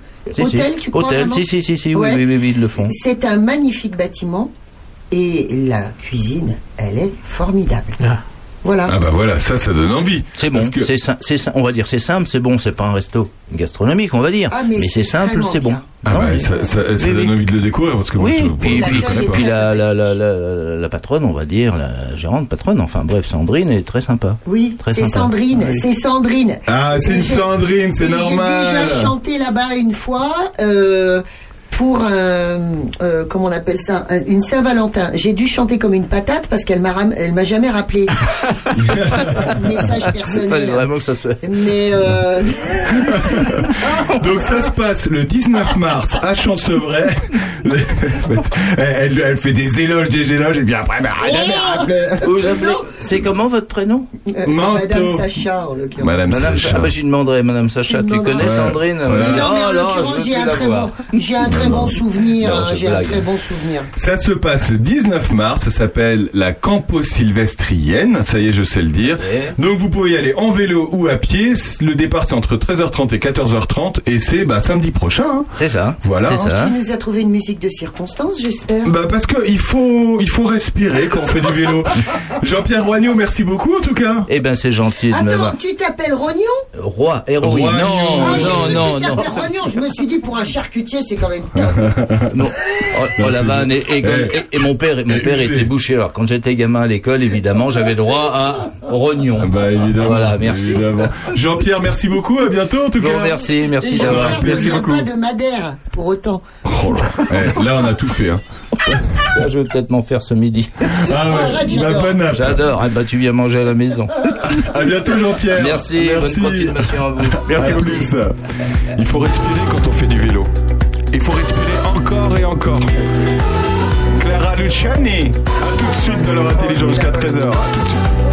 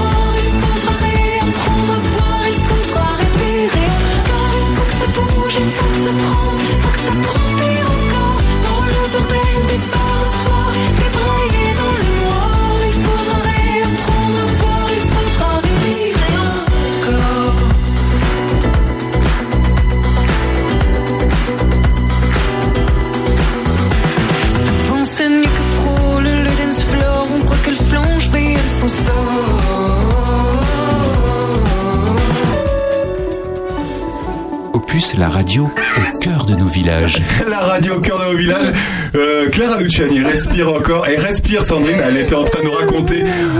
Elle, elle était en train de, bon, bref, elle était en train de nous raconter qu'elle avait un, un amant pêcheur. Rien à voir. Et là, il faut être, il faut être, bah, enfin un amant à l'époque. hein. Là, on va, il faut Dans les années 1900. Dans les 1900. On va être plus sérieux puisqu'on est au téléphone avec Véronique Lowe. Bonjour Véronique. Bonjour Aurélien, bonjour à tous. Comment ça va Véronique? Eh bien, plutôt bien, j'entends vous rire, donc euh, ça fait du bien. Voilà, bah, ça fait du bien et surtout ce qui va faire du bien, c'est de sentir qu'il y a eu euh, et tu vous avez lancé une vraie solidarité pour l'Ukraine. Comment c'est venu? Alors, on est au téléphone avec vous parce que en ce moment, pour tout vous dire, vous êtes euh, en collecte, on dit ça. Et vous, euh, comment Oui, oui, oui. Comment est venue cette idée de, de se dire qu'il fallait se mobiliser pour l'Ukraine et pour pour euh, tous ceux euh, qu'on voit euh, à la télé et, et vraiment on, on est triste pour eux et on a vraiment de la compassion. Comment c'est venu cette idée, Véronique? Eh bien, euh, maman faisait partie d'une association qui s'appelle toujours Sitch. Malheureusement, elle n'est plus membre actif parce que son âge ne lui permet plus. Mais je suis restée en relation avec les avec les, les les dirigeants de cette association, qui sont plutôt même des amis. Et bien sûr, euh, ils sont partie prenante avec ce qui se passe en Ukraine depuis très longtemps. Donc là, pour eux, ça a été euh, le, un, un genre de redémarrage pour s'occuper euh, de faire parvenir de l'aide humanitaire dans ce pays euh, durement touché par la guerre. Alors, euh, une amie Facebook, hein, puisque c'est par là que c'est arrivé, a mis euh, sur son sur son profil qu'elle relançait la- l'activité de l'association avec euh, des collectes euh, un petit peu partout euh, pour les gens qui voulaient donner. Et moi, je me suis dit, dans le fond, à Charny, je pourrais euh, centraliser les dons ici euh, sur place et leur convoyer deux fois par semaine, par exemple, à- au siège de l'association pour que eux puissent ensuite continuer à faire suivre ces dons que les gens apportent. Comment cette guerre vous a touché, Véronique Lowe Comment vous avez senti qu'il fallait justement s'engager pour, pour, pour, pour tous ces habitants et tous ces maintenant euh, qui vont être réfugiés euh Ben voilà, parce que parce que parce que ces gens, ils ont rien demandé à personne, ça leur tombe sur la tête euh, comme ça tombe sur la tête des civils dans toutes les guerres. Pourquoi l'Ukraine, l'Ukraine plus particulièrement? Bah sans doute parce que justement, je connaissais cette association et là, je savais que ce que j'allais donner, ce que j'allais faire, allait vraiment aller vers les gens, vraiment les gens concernés. Comment on peut se mobiliser et vous euh, et vous nous aussi participer à l'élan de solidarité euh, mondiale pour le coup euh, euh, qu'il y a pour l'Ukraine? Qu'est- Qu'est-ce que je peux faire? Qu'est-ce que tous les auditeurs qui nous écoutent peuvent faire pour pour aider et vous aider du coup? Eh ben, chacun apporte une petite pierre à l'édifice. Hein. Euh, euh, là, j'ai quand même pas mal de, de personnes qui sont allées faire simplement leurs courses. Moi, au cours de leurs courses, ils ont acheté euh, un tube de dentifrice pour eux. Ils en ont pris un deuxième pour l'association. Ils ont pris euh, un paquet de couches pour le bébé et ben, ils ont acheté un plus gros paquet et puis euh, ils ont partagé en deux. Enfin, euh, au lieu d'en prendre un, on en prend deux. C'est un petit peu comme l'aide alimentaire pour euh, la, les restos du cœur ou euh, que, je- que sais-je. Voilà. D'accord, c'est les produits, c'est c'est les produits juste- de première nécessité, hein, c'est ça hein Oui, c'est ça. Alors essentiellement orienté vers les enfants, l'alimentation des enfants, et puis tout ce qui est hygiène, parce que bien sûr, quand ils sont partis de chez eux, ils n'ont pas demandé s'il fallait qu'ils emportent, je ne sais quoi. Euh, pour leur vie, euh, pour leur vie à venir, déjà bien content de sauver leur vie. Bien sûr, ouais. Qu'est-ce que vous, est-ce que vous connaissez les dates de, la semaine prochaine et des, et des jours à venir euh, pour, pour vous aider euh, Vous vous trouvez où d'ailleurs? La collecte se, se passe où? Alors euh, là, pour la semaine prochaine, on va. euh, euh, j'ai eu de la chance jusqu'à présent. Les collègues à l'extérieur, j'ai eu du soleil, donc ça a été. La semaine prochaine, je sais pas trop comment ça va tourner. Donc le plus simple et le plus euh, le plus facile aussi, c'est que les gens déposent leurs dons euh, au magasin de photos de Patrick Lowe que euh, vous connaissez, qui se trouve en face de l'église. Et il ouvre son magasin le mardi de 9h30 à midi et l'après-midi de 15h à 18h et le vendredi aux mêmes horaires. D'accord, donc, tous les mardis et vendredis, on peut venir déposer euh, ce qu'on a parlé, des objets de, enfin des produits de première nécessité, peut-être des vêtements aussi? Voilà, alors pas de vêtements pour l'instant, quoique je pense qu'on va pas on va peut-être pas tarder à les collecter, mais pour l'instant, c'était vraiment tout ce qui est médical, euh, pansement, bandage, etc. Hygiène, dont on a parlé tout à l'heure. Également des couvertures et des sacs de couchage, parce que ça, c'est petit ou grand, euh, voilà, on s'enveloppe dans une couverture facilement. Et euh, donc pas pour l'instant les vêtements, mais ça, je vous en reparlerai plus tard quand les besoins de collecte changeront. D'accord. Donc, si vous voulez aider euh, l'Ukraine à votre façon et comme le fait Véronique Lowe, et, franchement, c'est un bel élan de solidarité. Et merci Véronique de le faire pour Charny parce que c'est vrai qu'il n'y avait pas pour Charny aurait puisé parce qu'il n'y avait pas, il y avait pas eu d'initiative et, euh, vous êtes, euh, vous, êtes là et vous l'avez lancé. Donc, le mardi et le vendredi, on peut aller au magasin de photos en face de l'église à Charny pour déposer, euh, pour déposer, bah voilà, ce, ce- tout ce qu'on vient de parler. Voilà. Bah, merci Voilà. beaucoup Véronique. Et également, est-ce que je peux rajouter une petite chose? Euh, Peut-être vous avez euh, une chambre, euh, un studio euh, in- in- inoccupé ou euh, une, un gîte ou euh, peut-être vous pouvez accueillir des gens. Euh, alors évidemment, c'est euh, sur la durée, il faut se méfier quand même, hein, parce qu'on peut pas dire je vais héberger quelqu'un pendant deux jours. On ne sait pas si ça sera deux jours, deux semaines ou deux mois. Euh, mais si vous avez des possibilités, vous pouvez aussi me contacter pour cela et je pourrai faire suivre vos propositions à l'association Ah, Ça, c'est intéressant, Voilà. effectivement. Parce Voilà. que, euh, parce qu'effectivement, on, sait- on a, on a peut-être envie d'aider, mais euh, on ne sait pas euh, qui se tourner. Donc, Véronique, on peut aller vous voir, euh, pareil, le mardi et le vendredi. Est-ce que, est-ce que vous serez là ou il y aura vos coordonnées, en tout cas euh, De, de préférence, je serai là, sauf si, pour une raison ou pour une autre, j'ai besoin de m'absenter, mais je resterai disponible sur place au magasin ces deux jours-là aux horaires que j'ai donnés. Et, euh, et sinon, euh, par mon téléphone également, hein, vous pouvez euh, me contacter par téléphone. Si je réponds pas, le répondeur répond à ma place et je vous rappelle, surtout si vous laissez bien votre numéro, il n'y a pas de souci, je me suis engagée, donc voilà, je suis présente. D'accord. Bah, merci beaucoup, Véronique Lowe. Merci pour, pour, pour votre bonne initiative. Et puis, on vous souhaite bah, du courage et puis à bientôt. Merci, on souhaite plein de courage à tous ces pauvres gens et puis euh, voilà, on va rester euh, se serrer les coudes pour eux. Merci beaucoup. À bientôt, Véronique. Merci, à bientôt. Au revoir. Vous Au êtes toujours dans l'heure intelligente et je, je ne savais pas depuis des semaines quand mettre cette chanson. Et ben voilà, c'est à cet endroit. Cette chanson s'appelle Un endroit pour vivre et c'est William Scheller qui la chante. À tout de suite. Imagine-toi dans une rue tout en ville, mais avec une lumière comme il n'y a pas chez toi, et ce serait peut-être là un endroit pour vivre. Je serais bien loin de savoir ou dire si l'on verrait des jours ou bien meilleurs ou pires, mais ce serait peut-être là un endroit pour ce serait peut-être là un endroit pour vivre. Moi je suis un homme de peu, je suis le fils de rien. On m'a bandé les yeux avant que j'ai vu le chemin. On m'a jamais dit viens, on m'a dit va où tu veux. Et je déambule tout bas, gentiment, inutile. J'aimerais faire quelque chose, pas forcément facile. Je voudrais pouvoir te dire, j'ai un peu vécu pour toi. C'est comme un jour où l'on se promène et on sent que ça va et que le vent t'entraîne. Ce serait peut-être là un endroit pour vivre. C'est toute la nuit quand on parle du rêve tranquille d'un môme qui dort et ce serait peut-être là un endroit pour vivre. Ce serait peut-être là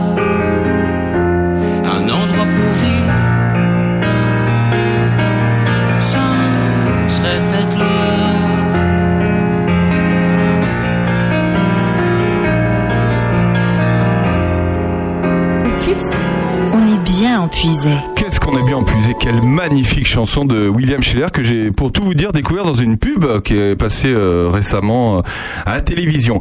On a parlé pêche, on a parlé vélo, vous êtes toujours dans l'heure intelligente jusqu'à 13h avec nous, merci beaucoup. Les petites infos du coin, euh, sachez que la semaine dernière, on les a reçus. Euh, Daniel Paqui et Laurent Godot, ils ont fait leur rassemblement, euh, les Belles de Charny, sur le Paqui, le Paqui, le Paqui de Paty. Eh ben, sachez qu'il y a plus de 100 voitures qui ont, qui ont participé à l'événement, donc euh, réussite totale pour Daniel et, et Laurent. On vous rappelle, c'est tous les premiers dimanches de chaque mois. Et, Sandrine Manteau, Euh, je ça rappelle une chose quand même, ça m'a assez scandalisé dans le journal. J'ai lu qu'il y avait 50 voitures alors qu'il y en avait 120 quand même. Dans le cœur du Gâtinais. Alors il faudrait qu'un peu la journaliste cesse de dire n'importe quoi. C'est fatigant à la fin. Plus de 100 voitures, c'est pour, pour la bonne blague pour ceux qui savent pas, mais c'est elle qui a écrit l'article. Bref, euh, autre info, euh, le saviez-vous euh, que pour bénéficier d'une mutuelle avantageuse adaptée à vos besoins et votre budget, la démarche est mutualiser les moyens pour faire baisser les coûts. Eh ben il y a une conseillère en assurance qui est qui sera présent euh, mardi. Présenteux En- même. Présenteux entre 10 Enfin, on heures. ne sait pas, hein, tu sais. Entre, entre 10h et midi. à l'heure actuelle, hein, on ne sait plus. Euh, mardi à la maison France Service de à la maison France Service de Charny et ben entre 10h et midi et 14h euh, et 17h45 et ben vous pouvez aller vous renseigner pour avoir une, une mutuelle. Voilà, qu'est-ce qu'il y a d'autre? Qu'est-ce qu'il y a ce soir euh, Ça se passe à Villefranche. Ce soir à 18h, euh, une certaine Madame Sacha. Sacha Chéchaud va chanter Je suis la femme et elle va chanter dans une association qui s'appelle Du Soleil dans ma maison à l'ancien café de Villefranche voilà à peu près hein, c'est juste en dessous et elle va chanter et Madame Sacha est là avec nous dans ce studio bonjour Madame Sacha Non, mais attends, euh, Madame Sacha, on va la laisser de côté. Elle va chanter des trucs sur les femmes parce que, comme qui dirait, euh, c'est un peu dans, dans l'esprit en ce moment. hein, ça flotte dans l'air. Mais euh, ce qui m'intéresse là-dedans, c'est que Guenièvre, qui a une voix comme ça, ah ouais elle a une sacrée voix Guenièvre euh, cette chère Guenièvre euh, a créé cet endroit, un lieu associatif, culturel, ce que je dirais, euh, ce que j'appellerais alternatif, qui me touche beaucoup. Euh, D'abord parce que je trouve que ça manque sur votre secteur de Charny, mes amis, ça manque un petit peu. Euh, et puis ça me rappelle une, une, une ancienne initiative du côté de Villeneuve-les-Genès et Mangeane et Petit Pierre. Je sais pas trop où ils mais je trouve que le même esprit se développe dans ces deux endroits. Et euh, vraiment, allez-y, euh, découvrez la culture autrement. C'est vraiment mignon. Voilà. c'est mignon et tu vas chanter quoi d'ailleurs ce soir à 18h Bah, je chante des portraits de femmes. portraits de femmes. Euh, Guenièvre m'a demandé vraiment, dans le cadre de, de- des journées de la femme, là, je sais plus trop comment faut dire ça, elle m'a demandé de créer ça. Et moi, j'aime créer des, des répertoires sur mesure. Ça me demande énormément de travail, à moi et puis également à Monsieur Jo, mon musicien. Mais on aime ça et donc euh, le résultat est, est- est- est sympa. Et puis c'est pour une vraie nana que j'ai créé un répertoire qui nous parle de vraie nana. Des c'est vraies nanas. C'est une nana comme ça. Ah, c'est vrai que c'est une vraie nana. Euh, Ça n'a rien à voir, mais euh, il y a une, une petite jeune qui cherche à s'installer euh, pour lancer son salon de toilettage pour animaux. Voilà, ça n'a rien à voir. Mais donc, elle a distribué chez pas mal de commerçants un petit questionnaire euh, pour savoir bah, quel est le besoin des, des personnes. Donc, si euh, vous voulez bien l'aider, c'est ça serait sympa pour elle. Vous pouvez remplir ce petit questionnaire en disant bah, quels sont euh, quels sont vos besoins. Sachez, sachez, Sacha, c'est chaud. Sacha, eh, oh. sachez que vendredi prochain, il y aura une coupure d'électricité à Chevillon. euh, dans le quartier lieu dit euh, les tourlettes, les, tour, les tourlettes, les tourlettes, voilà. Quel scandale Donc, euh, on vous prévient, il y aura des coupures d'électricité à Chevillon. Le mercredi 23, il y en aura à Charny et Prunois, mais on vous en reparlera. Il y en aura aussi le 28, il y en aura aussi le 31. Tout ça, c'est Enedis, Enedis qui s'occupe, qui intervient sur le réseau de distribution. Euh, voilà, qu'est-ce qu'il y a d'autre comme information? Euh, Sachez que euh, euh, on est attristé par euh, le décès de Pierre Genot de la Marlière, qui a fait beaucoup pour pour Charny euh, au Répuisé, qui est décédé euh, vendredi euh, à l'âge de 85 ans. Euh, voilà, et son enterrement était hier, et donc on lui rend hommage à Pierre Pierre de la Marlière, voilà, et qui a beaucoup œuvré pour la pour l'associatif. Voilà, sachez que qu'est-ce qu'il y a d'autre? C'est pas mal d'infos déjà. Que bon, ça y est, hein, les centres de vaccination de, Charny c'est terminé. Il y a eu 4571 injections qui ont effectuées sur les 57 764 sur l'ensemble des injections dans Puisé-Forterre. Donc le centre de vaccination de Charny, c'est terminé. C'est d'ailleurs c'est incroyable. Depuis la guerre en Ukraine, on a l'impression qu'il n'y a plus de Covid. hein. On a tous ce, ce- ce sentiment-là, mais euh, mais bref, euh, sachez que vous pouvez plus vous faire vacciner à Charny. Euh, une petite info d'ailleurs, tu vas chanter à un endroit où il y a une exposition en ce moment. Oh oui, c'est superbe. Et on l'embrasse. Elle s'appelle, elle s'appelle, on l'appelle Lily, Lily de Benoît. Il y a Lily et puis il y a aussi cette sculptrice. Comment s'appelle-t-elle Anne-Sophie Dubois. Anne-Sophie Dubois. Oh Anne-Sophie Dubois, qui est céramiste. Et à, donc, dans l'association euh, en- du Soleil dans ma maison à Villefranche, on peut voir les créations de Anne-Sophie et de Lily. Voilà, allez les voir. C'est très drôle parce que Anne-Sophie Dubois, euh, il y a des années, j'ai acheté une céramique formidable euh, sur internet, euh, dans un Facebook, je tombe amoureuse d'une céramique. J'achète ça, donc euh, avec des pains sur porcelaine. J'adore cette, ce- une des pièces de ma collection d'objets. Et puis cette femme vient me voir la semaine dernière, puisque j'y étais. Elle me dit, Sandrine Menton, on se connaît pas, maintenant on se connaît. Je suis Anne-Sophie Guérin, je vous ai vendu ça. Ah, c'est incroyable, tu savais pas que c'était elle et Ah ouais. alors, elle est belle. Elle est belle, cette femme. Ben ça, c'est à voir à Villefranche. Voilà. Euh, dernière petite info, euh, si vous arrivez par euh, le nord ou le sud de Charny, vous allez voir les ronds-points sont en travaux. Mais qu'est-ce que se passe-t-il? Petite cure de jouvence pour les, les ronds-points, l'embellissement. Alors tout ça est lié à l'anniversaire de jumelage entre Charny et Connen qui va avoir lieu dans quelques semaines. Et c'est pour ça qu'ils sont en train de, de refaire Connen. Connen.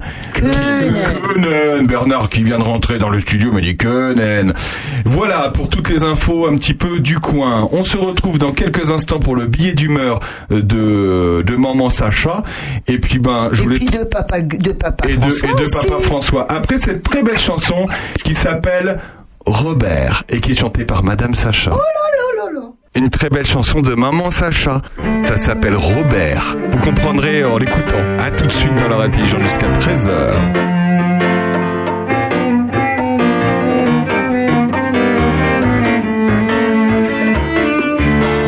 Avoir de gros seins qui me tiendraient même pas dans les mains.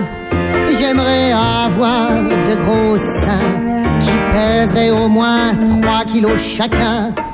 J'aimerais avoir de très gros seins qui me feraient louper tous mes trains, qui m'empêcheraient de courir, qui tressauteraient à chaque fou rire. J'aimerais avoir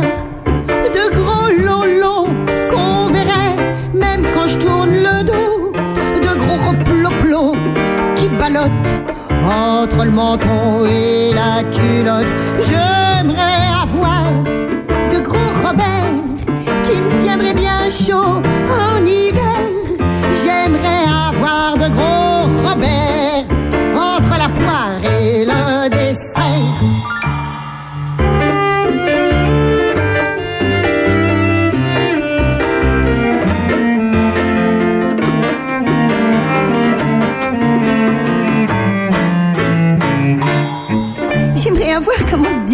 J'aimerais avoir de, très très très gros oui c'est ça Qui pour mes amants souriraient sur la caverne d'Aladin. Et leur dévoilerait mes secrets. Et là dans le creux, là, juste au milieu Offerte, ma cachette au trésor Des bijoux, des poils d'amoureux Des fleurs séchées, oh J'aimerais avoir de gros Robert pour ressusciter Russe Meyer. Des profondis tourner une scène dans un rimac de méga vixen. Oh, j'aimerais avoir de bourbozoirs ou caresser la tête du grand Jacques, de sa boudoir, de sa miroir, et pour certains de sa cul-de-sac. J'aimerais avoir. Opus, la radio au cœur de nos villages. C'est donc Madame Sacha qui chantait. Mais on a Sandrine Manteau avec nous. Si vous voulez découvrir tout le répertoire de Madame Sacha, c'est sur SoundCloud. C'est d'ailleurs où se trouvent euh, tous nos podcasts sur le site euh, SoundCloud. Vous tapez Madame Sacha et vous avez tout l'album. Hein, Madame Sacha? Oui, mais écoutez, là, euh, ce qui est important, c'est que le 8 mars dernier, donc, c'était la journée internationale des femmes. Alors, je vais vous dire, nous, comme on est des puristes au Vox, eh bien, on l'a, au Vox de Château-Renard, on l'a fêté avec une super conférence sur l'histoire du féminisme. Et ça m'a mis un petit peu la puce à l'oreille. Alors, saviez-vous que cette fête, cette journée internationale des femmes, en date du 8 mars, elle a été, en fait, instaurée, c'est assez incroyable, en 1921 par Lénine. Et il faudra attendre 1977 pour que l'ONU officialise cette journée. Mais bon, alors d'où vient ce terme féminisme? Et souvent, on l'attribue au philosophe français Charles Fourier. Cependant, s'il est- s'il a été un défenseur de la liberté des femmes et de l'égalitarisme, eh bien, on ne trouve pas trace dans ses écrits de ce mot féminisme. Ce mot féminisme, en 1871, en fait, on le retrouve dans l'univers médical et sous un angle étonnant. C'est la perte des caractères virils, pilosité, voix grave, etc. Euh, on, on assimile cette maladie de féminisme euh, à, à la tuberculose, mais c'est trop fou, c'est la même chose. C'est euh, du féminisme et de l'infantilisme chez les tuberculeux. Mon Dieu, le féminisme est alors une maladie. En 1872, enfin apparaît le terme féminisme. Ah, mais alors avec un aspect très péjoratif sous la plume d'Alexandre Dumas fils dans un essai qui s'appelle L'homme-femme. C'est un traité moral qui se penche sur la question de la femme adultère. Et je vais vous dire que c'est vraiment, euh, c'est vraiment pas terrible ce que euh, euh, Dumas fils pensait des femmes. Et il va falloir attendre une grande dame qui est Hubertine Auclair, qui en 1882 va donner son sens moderne au terme féminisme. Alors, pour revenir à Albertine Auclair, euh, c'est la seule femme dont je vais parler parce que je parle vraiment des hommes féministes dans cette chronique. Eh bien, euh, Hubertine, d'abord Hubertine, elle a un prénom quand même, fallait se le torturer quand même. Bah, faut, faut le ressortir, c'est- ça peut être hyper tendance. Hein. Hubertine Hubertine je serai encore fertile, je me ferai une petite Hubertine, tiens. Euh, alors, eh bien, elle a, dès les années 80, encore une fois, affirmé que le, le droit des femmes, eh bien, euh, était serait un marque, le marqueur de l'avènement d'une d'une société euh, réellement démocratique qui serait également profitable aux hommes. Cette femme à l'époque, voyez un petit peu, on est vraiment, euh, c'est la belle époque, hein, c'est pas, ouais, c'est la belle époque. Euh, elle revendique l'égalité totale entre les sexes, entre les sexes. Elle dénonce l'interdiction, euh, elle dénonce l'interdiction de l'avortement. Elle dénonce les violences conjugales, le travail domestique gratuit. Elle défend le droit des femmes arabes en Algérie française. Vous vous rendez compte? C'est extraordinaire. Et elle appelle à féminiser la langue française. Enfin, c'est une nana absolument géniale. Mais pour ce qui est des hommes féministes, je voudrais citer mon copain Léon Blum. En 1907, Léon Blum préconise une réforme du mariage offrant aux jeunes filles une liberté sexuelle équivalente à celle des hommes. Député, il soutiendra les projets de loi en faveur du suffrage féminin. Il défendra l'égalité des sexes. Euh, et alors, on se dira, mais alors, pourquoi sur le Front populaire, les femmes n'ont-elles pas euh, obtenu le droit de vote? Eh bien, c'est très simple. Le Sénat a refusé de débattre du texte voté par la Chambre des députés, messieurs. Et néanmoins, notre Léon Blum, président du Conseil, eh bien, il a nommé à l'époque trois femmes sous-secrétaires d'État, euh, dont Irène Joliot-Curie. Voilà. Euh, alors qu'elle n'était pas encore électrice et, et elle n'était pas encore éligibles. Voilà. Il y a un autre mec que j'adore qui s'appelle François Poulain de la Barre. Alors là, oh là là là là, là c'est vieux, hein. Là c'est le 17e siècle. Cet ancien prêtre, docteur en philosophie, disciple de Descartes, est connu, est connu euh, des, des gens pointus et pas de moi donc, pour trois de ses œuvres. De l'égalité, de l'égalité des deux sexes, 1673. De l'éducation des dames pour la conduite de l'esprit, etc. Gna, gna, gna. De l'excellence des hommes contre l'égalité des sexes, 1675. Voilà, c'est formidable. Et il, militait pour l'égalité absolue entre hommes et femmes. Enfin, un dernier, les, Léon Richer, ce clerc de notaire, prend conscience de l'injustice du Code civil envers les femmes. On est en 1880, c'est encore la belle époque. De toute façon, il y a eu plein de- de mouvements féministes à l'époque. Il va organiser des banquets féministes, des congrès féministes internationaux. Il crée la Ligue française pour le droit des femmes en 1882, dont Victor Hugo sera le président d'honneur. Il est partisan de l'égalité des sexes dans la dissemblance et il milite pour le divorce. À sa mort, alors il y a eu bon, il, il avait des petits, des petits, des petits trucs un peu, euh, bon, il était un peu bonhomme quand même. Bien mais bonhomme. néanmoins, à sa mort, l'ensemble des féministes rendra hommage à celui qui est considéré comme le véritable fondateur du féminisme, selon Simone de Beauvoir, qui disait Aurélien, rappelle-nous, on Euh, ne naît pas femme, on ne naît pas femme, on le devient. Merci messieurs dames. Merci Sandrine, dit par une femme. Euh, so- euh, François va faire un complément d'information. Bernard Lecomte, salut Bernard, ça va? Salut à tous.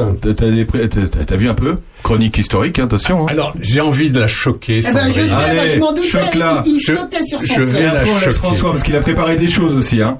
Euh, je voudrais rendre hommage à un homme féministe auquel personne ne pense jamais. Ah, vas-y. Dis-nous. En 1919, le pape Benoît XV, qui a constaté pendant la guerre 14-18 que les femmes avaient joué un rôle absolument phénoménal à l'arrière, toutes les femmes avaient remplacé les hommes, etc. Ça avait fait beaucoup réfléchir les gens d'église, euh, qui n'étaient pas très féministes avant la guerre, soyons clairs. Mais Benoît XV a fait un discours le 14 juillet 1919 pour appeler les États européens à instaurer le vote des femmes. Alors, il s'adresse à tous les États européens, mais soyons clairs, les monarchies avaient déjà instauré le vote des femmes. Et donc, il s'adresse essentiellement à l'Italie et à la France, en disant, mais qu'est-ce que vous attendez pour instaurer le vote des femmes? Le problème en France, Sandrine l'a un peu abordé tout à l'heure, c'est que la gauche était contre puisque la gauche pensait, depuis la fin du 19e siècle, que les femmes votaient, voteraient comme leurs confesseurs. C'est incroyable. Et donc la gauche a bloqué à deux fois pendant l'entre-deux-guerres, au Sénat, comme l'a rappelé Sandrine, le vote des femmes. Donc c'est bien la gauche radicale et radicale socialiste qui s'est opposée au vote des femmes. Et tout ça s'est débloqué en 1944 grâce au général de Gaulle. Pourquoi 44 Parce que, rappelons-nous, la guerre n'est pas tout à fait finie et il n'y a pas de Sénat. Et De Gaulle se précipite dans la brèche, De Gaulle qui était quand même pas un homme de gauche non plus, hein, soyons clairs. De Gaulle se précipite dans la brèche en disant il n'y a plus de Sénat, on passe, et c'est De Gaulle qui invente en France le vote des femmes. Alors Bernard, merci, c'est fabuleux ce que tu racontes. Il faudrait qu'on réécrive une histoire du, du féminisme à plusieurs mains, à six mains euh, ici présentes. Et tu dis que euh, le général n'était pas un homme de gauche. Bah, c'était un homme de Gaulle. Oh, vous êtes là intelligente. François Jandot. Oui. ce sujet qui, euh, qui t'intéresse aussi, François. Oui, d'actualité. Pour rebondir sur la belle chronique de Sandrine, une, une chronique qui pourrait s'appeler Après Satan sort de ce corps, Nathan ne sort pas de ce corps. L'égalité n'est pas innée, c'est un acquis. Malgré les progrès accomplis, les inégalités auxquelles sont confrontées les jeunes filles et les femmes tout au long de leur vie se manifestent encore dans tous les interstices du quotidien et ne connaissent aucune frontière géographique, sociale ou culturelle. À rappeler, il y a quelques jours, Elisabeth Moreno, ministre déléguée chargée de l'égalité entre les femmes et les hommes. Le 8 mars, donc, journée internationale des droits des femmes, a été une fois de plus l'occasion d'appeler à l'égalité professionnelle et sociale entre les femmes et les hommes. Précarité, bas salaire, temps partiel subi demeurent encore et toujours l'apanage des femmes. Donc journée louable, utile, nécessaire, donc sans problème. Mais une question que l'on pourrait se poser serait que faire justement pour qu'il n'y ait plus besoin du 8 mars? Qu'il n'y ait plus d'inégalité entre les femmes et les hommes. Et puis, eh bien, on peut se demander si la solution ne pourrait pas passer par la nouvelle génération, par l'éducation. Euh, Une piste intéressante aussi, parce qu'on sait bien que pour certains adultes, ça semble foutu. Euh, sensibiliser dès l'enfance, donc, parce que malgré les progrès et les nouveaux droits acquis au cours des dernières années, les femmes sont encore victimes d'inégalités dans de nombreux domaines. Hein, on sait que dans le travail, par exemple, pour un même travail, les femmes sont payées en moyenne 22% que moins que les hommes. Euh, elles sont aussi discriminées à l'embauche à cause d'une grossesse éventuelle ou des enfants déjà présents. Elles ont moins accès aux postes à responsabilité. Dans leur foyer, elles consacrent toujours beaucoup plus de temps aux tâches ménagères que, que les hommes. Elles font souvent les deux huit. Euh, dans la rue, 99%, 99% des femmes déclarent, euh, dans une enquête IFOP, avoir déjà subi une forme d'atteinte ou d'agression sexuelle dans la rue. 99%. Et ces deux tiers d'entre elles euh, ont essuyé des sifflets. Hein. On voit donc là bien que le chemin vers l'égalité est encore long. Donc, ne serait-il donc pas important de sensibiliser les enfants, notamment les garçons, aux problématiques de genre dès leur plus jeune âge? On connaît les débats passionnés entourant l'éducation non genrée, hein, c'est d'actualité, la peur de certains de voir leurs euh, garçons, par exemple, papillonner de bouquets de fleurs en table à repasser, et leurs filles porter culottes et jouer au rugby. On connaît aussi cette rumeur folle, une théorie du genre serait enseignée à l'école pour nier les différences sexuelles entre filles et garçons, si possible dès la maternelle. Avec quel objectif? Eh bien, détruire le modèle traditionnel hétérosexuel de la famille et encourager, écoutez bien, homosexualité, bisexualité, transsexualité. D'où donc euh, Nathan ne sort pas de ce corps. Or, mesdames et messieurs, on vous ment.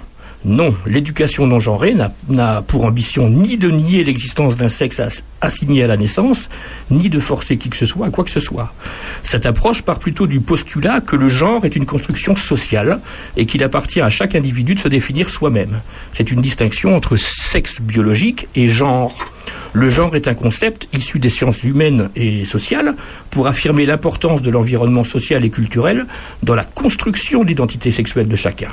En effet, au moment de l'enfance, nous ne faisons pas qu'apprendre notre appartenance à l'un des deux sexes. Nous intégrons aussi, souvent de manière implicite, euh, les valeurs et les rôles sociaux associés par les adultes à cette appartenance. En gros, et pour faire vite, je joue aux petites voitures et non à la poupée parce que je suis un garçon, je joue à la poupée et non aux petites voitures parce que je suis une fille. Construites très tôt au cours du développement mental, de telles associations conduisent à la fois à une identité sexuelle, perception d'être soi-même de genre masculin ou féminin, et à des rôles de genre qui, contrairement au sexe biologique, sont socialement et culturellement donc construits. De ce fait, les rôles de genre et l'identité sexuelle ou l'identité de genre permettent à l'âge adulte la reproduction de certaines inégalités inscrites de longue date entre hommes et femmes, aujourd'hui encore en matière euh, bah, justement de salaire, on en parlait tout à l'heure, d'accès à certaines professions et à certains statuts. Et pour en revenir donc à ce 8 mars 2022, journée internationale des droits des femmes, plusieurs personnalités masculines ont prêté leur voix à la nouvelle campagne gouvernementale pour sensibiliser les garçons de demain aux inégalités entre les femmes et les hommes pour que cette journée ne soit pas qu'une affaire de femmes. Le dispositif euh, a pris la forme d'une lettre ouverte aux garçons signée par 16 personnalités masculines de tous horizons. Euh, ce dispositif a eu pour nom Cher homme de demain, tu seras le meilleur des hommes, celui qui s'engage pour l'égalité. On y retrouve Kylian Mbappé, euh, Wissem Belgacem, Olivier Delacroix, Amir Haddad ou encore Marquinhos, le joueur de foot du PSG, je crois. hein. Euh, cette opération, en vidéo et en audio, a fait écho à l'opération Les 1000 possibles déployée en 2021 et qui visait à encourager, elle, inspirer et donner confiance à 1000 petites filles nées le 8 mars euh, 2021. Voilà, donc campagne euh, importante euh, pour éviter encore une fois tous ces stéréotypes, ces, ces, ces, ces injonctions, hein, arrête de pleurer, on dirait une fille, pas question que tu fasses de la danse classique, c'est pour les filles, des phrases qui semblent euh, anodines mais qui marquent une différence entre les garçons et les filles, plaçant les hommes souvent, il faut quand même l'avouer, euh, si je suis un homme, euh, plaçant les hommes au-dessus de la, de la- de la mêlée. Donc, Euh, petite anecdote pour terminer, pour illustrer mon, mon propos, même si ça s'est passé il y a longtemps. Est-ce que vous connaissez Maria Anna Walburga Ignacia Je vais rajouter son nom de famille, c'est Maria Anna Walburga Ignacia Mozart. C'est la sœur de Wolfgang Ah, la sœur de. Mozart. Eh bien, Maria Anna, donc à 7 ans, son père, Léopold de Mozart, commence à lui enseigner le clavecin. Elle a le potentiel d'une enfant prodige. Elle- enfin, son père lui-même reconnaît, c'est extraordinaire, quasiment au niveau de son frère, enfin c'est fou. Son père l'emmène dans un premier temps dans plusieurs grandes villes, dont Vienne et Paris, pour exploiter son talent. Et elle est très tôt reconnue comme une excellente joueuse de clavecin et de pianoforte, l'ancêtre du piano actuel. Cependant, selon le souhait de ses parents et l'usage de cette époque, il lui fut impossible de continuer une carrière en tant que musicienne. Selon l'encyclopédie musicale New Grove, à partir de 1769, on ne lui a plus permis de montrer son talent artistique lors des voyages avec son frère, car elle avait atteint, car elle avait atteint pardon, l'âge de se marier. On sait qu'elle composa elle-même des morceaux, car Wolfgang fait l'éloge euh, de ses pièces dans sa correspondance avec elle, justement. Et lors d'un concert, Wolfgang a affirmé que le morceau qu'il venait d'interpréter pardon, avait été composé par sa sœur. Eh bien, irrité et mécontent, Léopold, le papa, a ordonné à sa fille de ne plus écrire de musique, estimant qu'une femme ne pouvait devenir compositrice. Et aucune donc de ses pièces n'a jamais été publiée ni retrouvée. Son surnom, lui, est resté Nanerle. C'est joli, Nanerle, comme prénom. C'est doux, c'est tendre, c'est bien pour une fille, a dû penser son père à l'époque. Merci beaucoup. Merci à vous trois, c'est complémentaire, c'est bien ça, c'est très bien, c'était un très bel échange. Merci à vous trois. On, on revient tout de suite, euh, tout de suite, euh, une minute, une minute de d'un homme qui n'a pas eu la carrière de Mozart, mais qui a chanté les femmes. Lui, Jean-Luc, Jean-Luc. euh, là- oh bah écoute, Il a chanté les jeunes femmes une aussi, minute, ouais. à tout de suite. Femme, simplement je te dis que je t'aime, je t'aime. T'es comme un soleil qui brille dans mes nuits. Et je prends racine en toi, femme, femme. Je te dédie ces mots toi, rien qu'à toi. Et ils te diront comment du néant tu as fait un homme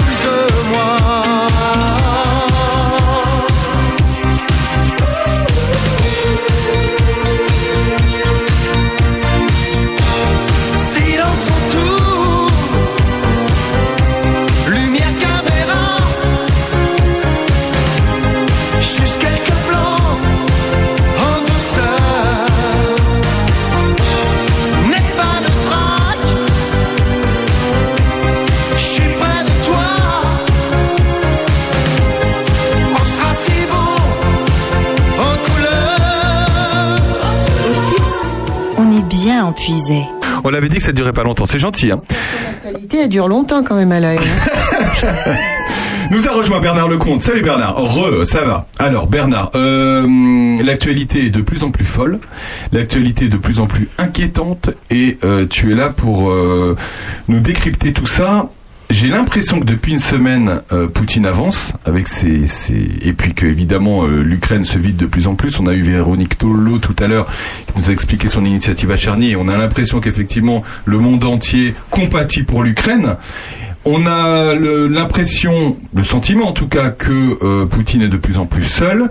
Peut-être que, que les Russes se rendent compte de plus en plus de ce qui se passe. Bernard, où en est-on dans ce conflit? C'est évidemment compliqué parce que le conflit, euh, depuis le 24 euh, euh, février, a pris pas mal de dimensions. Donc il faut essayer de de- d'aller chercher des informations les plus claires parce que sinon on est très vite submergé maintenant partout.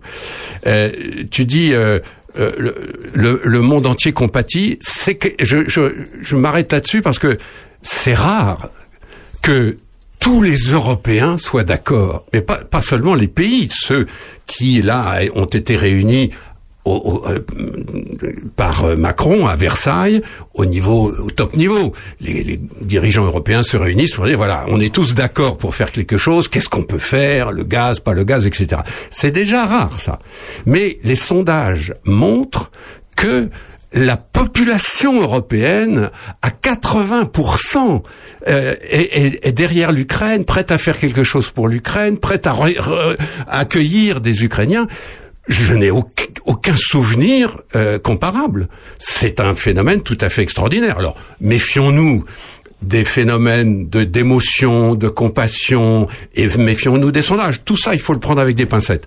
Mais enfin, quand même, c'est absolument phénoménal que tous les Européens, les femmes, les hommes d'Europe soient tous derrière un pays qui euh, est un pays européen, certes, mais enfin qui ne fait pas partie de l'Union européenne, et, et pour cause, puisque c'est un des, des problèmes. Donc, je, je voulais souligner, souligner ça parce que c'est tout à fait unique en réalité dans, dans l'histoire. Tu dis euh, Poutine est seul. Dans quelle mesure Poutine est seul? Ça, c'est un vrai débat parce que euh, on a bien vu, on a bien compris que Poutine euh, a été déçu, voire choqué par son échec, car il faut bien parler d'échec. Le 24 février, Vladimir Poutine envoie son armée occuper l'Ukraine, direction Kiev. Pardon, je n'aurais pas dû dire occuper l'Ukraine. En Ukraine, passer les frontières et filer sur Kiev.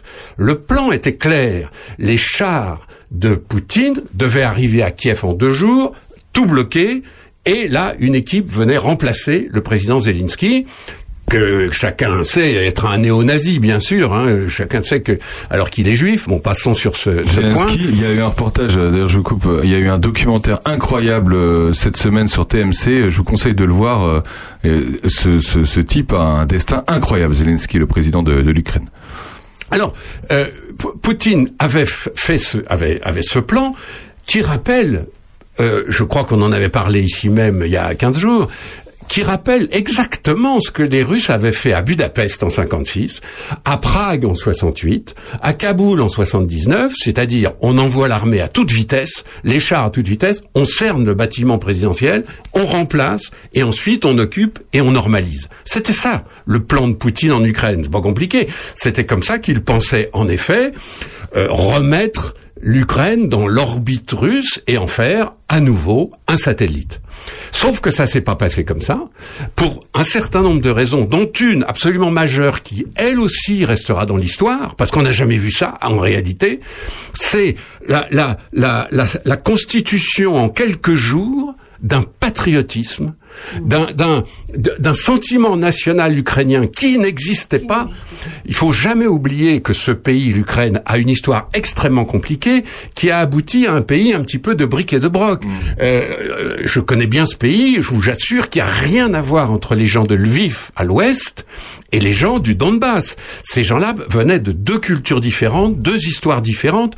D'ailleurs, à l'ouest, euh, on parlait l'ukrainien, même si c'était interdit par Staline. N'oublions pas que Staline avait interdit de parler l'ukrainien en Ukraine. Mais ces gens-là parlaient quand même l'ukrainien, alors que dans le Donbass, 99% des gens parlaient russe et n'avaient pas encore une fois les mêmes références.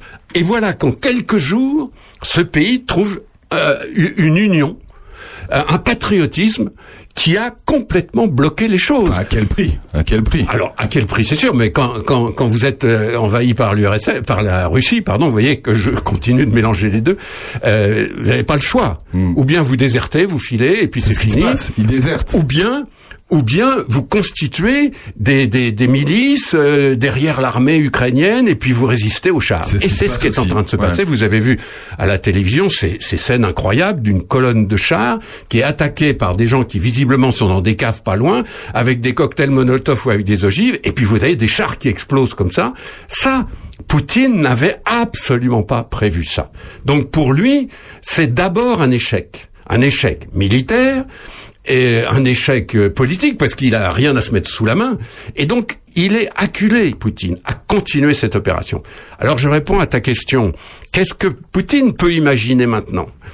Il est acculé, Poutine, parce qu'il voit bien que la solution ne viendra pas du militaire. Certes, ces chars peuvent écraser Kiev, écraser Odessa, etc. Sur le plan du volume, il n'y a aucun doute là-dessus. Sur le plan de la masse des, des armements, euh, tous les patriotes ukrainiens auront du mal à résister à l'armée russe. Vous savez, quand on l'appelait l'armée rouge, euh, on disait bien ce que ça voulait dire. C'est-à-dire que c'est une armée de chats. Actuellement, les experts américains disent que il y a encore 95% de l'armée disponible en Russie. Donc, euh, faut pas rêver.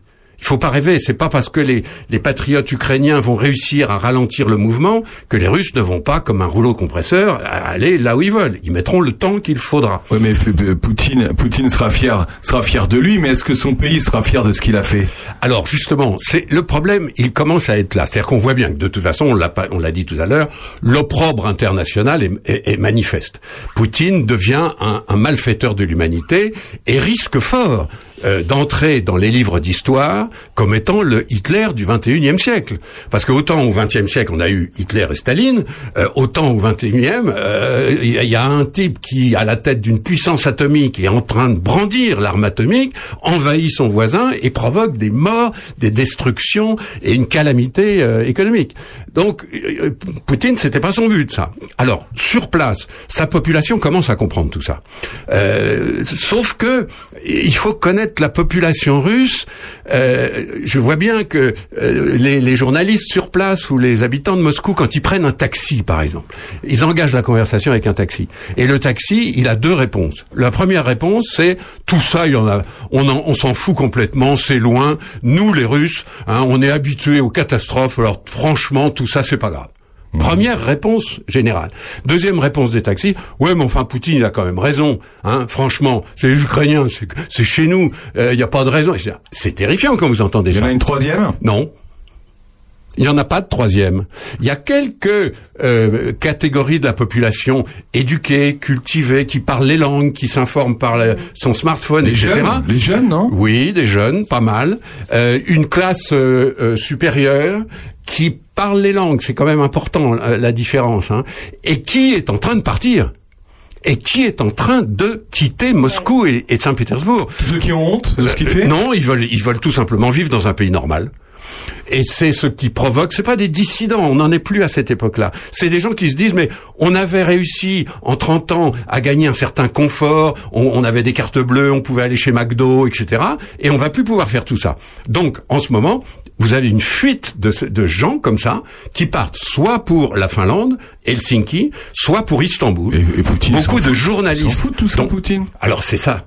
Ils s'en foutent, comme c'est ça, le problème. ils sont entre eux, quoi. Alors, il s'en fout jusqu'à un certain point. Parce que hein. quand ce sentiment-là gagne, les gens qui sont plus autour de lui, je pense notamment aux politiques, les ministres, les membres du gouvernement, membres du Conseil de sécurité, les militaires qui constatent qu'ils ont perdu euh, incroyablement en, en Ukraine. C'est une défaite militaire les trois premiers jours en, en Ukraine.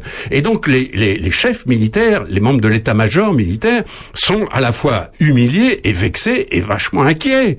Parce que euh, si ça continue comme ça, si chacun de leurs chars prend un co- cocktail Molotov et explose parce qu'on lui envoie une ogive, euh, ça va être compliqué pour l'armée russe. Parce que les, militaires russes, ils sont très patriotes, euh, ils sont très euh, fiers de leur armée.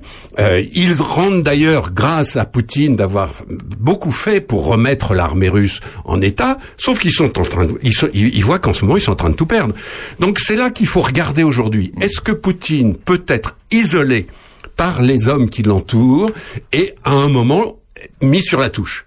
On va dire, et je suis le premier à dire, c'est quasiment impossible. Quand on connaît les lieux, le Kremlin c'est une forteresse, Poutine est protégé par le KGB, qui s'appelle maintenant le FSB, mais c'est pareil. Et donc, euh, renverser Poutine ou s'approcher de lui, c'est quasiment impossible. Ça, moi-même, je dis ça parce que je connais bien les lieux. Sauf que dans l'histoire de ce pays, ça s'est toujours fini comme ça. Hein Euh, le dernier en date, c'était Gorbatchev. Rappelons-nous Gorbatchev en 91, qui est le grand patron de l'URSS, qui va se reposer à Foros dans son bunker euh, euh, balnéaire au bord de la mer et à qui on dit tiens, tu n'es plus président. On a débranché. Rappelons-nous euh, le, le coup d'avant, Khrouchtchev, en 1964. Khrouchtchev va lui aussi se reposer dans une datcha, etc. Et là, dès qu'il est parti, les gens autour de lui se réunissent, on dit on peut pas continuer comme ça. Et il y a Brejnev, Podgorny, Kosygin et tous ces gens-là qui téléphonent à Khrouchtchev en disant tiens c'est pas la peine de, venir, t'es viré. L'histoire peut se répéter, Bernard? Mais parce qu'elle s'est repotée, je peux vous prendre trois ou quatre autres là, exemples comme ça. Ça peut se répéter pour Poutine? Eh bien, actuellement, je suis très prudent parce que euh, on rêve un peu tous de ça. Mais ça n'est pas exclu. Quand on regarde l'histoire de ce pays, c'est toujours comme ça que ça se termine. Il y a toujours quelqu'un qui euh, va soit assassiner, ça c'était du temps des tsars, soit cerner et débrancher. Il suffit que Poutine aille un jour en vacances Et je crois que à ce moment-là, les autres vont le débrancher. Sauf qu'il est pas fou et qu'il va pas partir en vacances. Un dernier point, Tout- tout- toutes les, euh, les mesures euh, économiques, euh, on va dire, euh, que met en place l'Europe, le monde, euh, lui, euh, qu'est-ce que ça lui fait à Poutine? Ça, c'est très très grave pour la population russe, parce que pour la première fois, les sanctions sont vraiment fortes et sont assez efficaces. Et donc, le, le peuple russe va morfler. Mais encore une fois, il faut connaître ce peuple pour savoir qui peut morfler pendant des mois, ce peuple-là. Car quand vous discutez, je disais tout à l'heure avec un, un chauffeur de taxi, le gars va vous répondre, mais oui, on morfle, oui, très bien, il y a, le rouble baisse, on n'arrive plus à manger, etc. Sauf qu'on en a connu tellement des drames chez nous. Nous, les Russes, on a connu la guerre mondiale, on a connu tout ça, le goulag, etc. Alors, vous savez, des petites sanctions et puis un petit peu de privation, on, se- on, on va, on sera résilient pendant des mois, voire des années. Un petit mot, euh, Sandrine Surtout qu'il n'y a pas de sanctions possibles du côté du gaz, Bernard. C'est ça?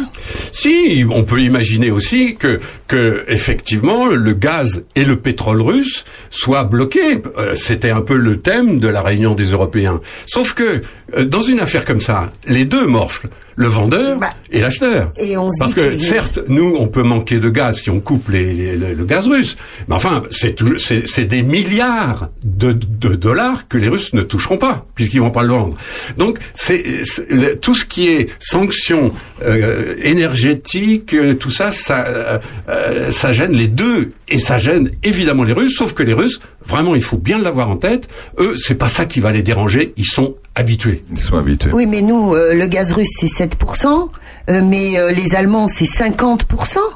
Et les, Donc et Bulgares, et les Bulgares, et les Tchèques et les Finlandais, c'est quasiment 100%. Oh. Donc, c'est pour ça, c'est, soyons clairs, c'est pour ça que les Européens euh, ne peuvent pas rêver d'avoir une position commune en disant tous ensemble, on arrête avec le gaz russe. Il faut se mettre à la place des citoyens bulgares, des dirigeants finlandais et des, et des Tchèques, qui eux vont dire, attendez, vous êtes bien gentils, vous les Français, vous avez encore du nucléaire, vous avez tout ça, sauf que nous, on n'a pas. Donc, on dépend à 100% du gaz russe et du pétrole russe. Donc, bien entendu, on va pas affamer les, les, Finlandais, les Tchèques et les Bulgares pour réaliser ce coup-là. C'est clair. Merci euh, Bernard Lecomte. Bernard, si vous voulez en savoir plus sur le KGB, il y a votre livre qui est toujours disponible à la librairie de Charny. hein Bien sûr, bien sûr. Chez Virginie. Voilà. Voilà, ça s'appelle KGB. Ça Voilà, s'appelle facile, KGB, hein. c'est pas Ça compliqué. s'appelle. Merci beaucoup Bernard. Merci Sandrine. Non, merci. Que de bons Merci moments. tous François. ensemble. La pêche, le vélo, l'Ukraine. On a oublié de faire les photos, Aurélien. Ah, eh Quelle ben, écoutez, horreur. aura Tous pas de nos photos. amis, ils étaient Il y a tellement de gentils photos. aujourd'hui. Merci à tous euh, de venir prendre l'apéro avec nous tous les samedis à 11h jusqu'à 13h. À la semaine prochaine. Hein, on se revoit la semaine prochaine? C'est une drogue. Salut à tous, bonne semaine et bon week-end à tous.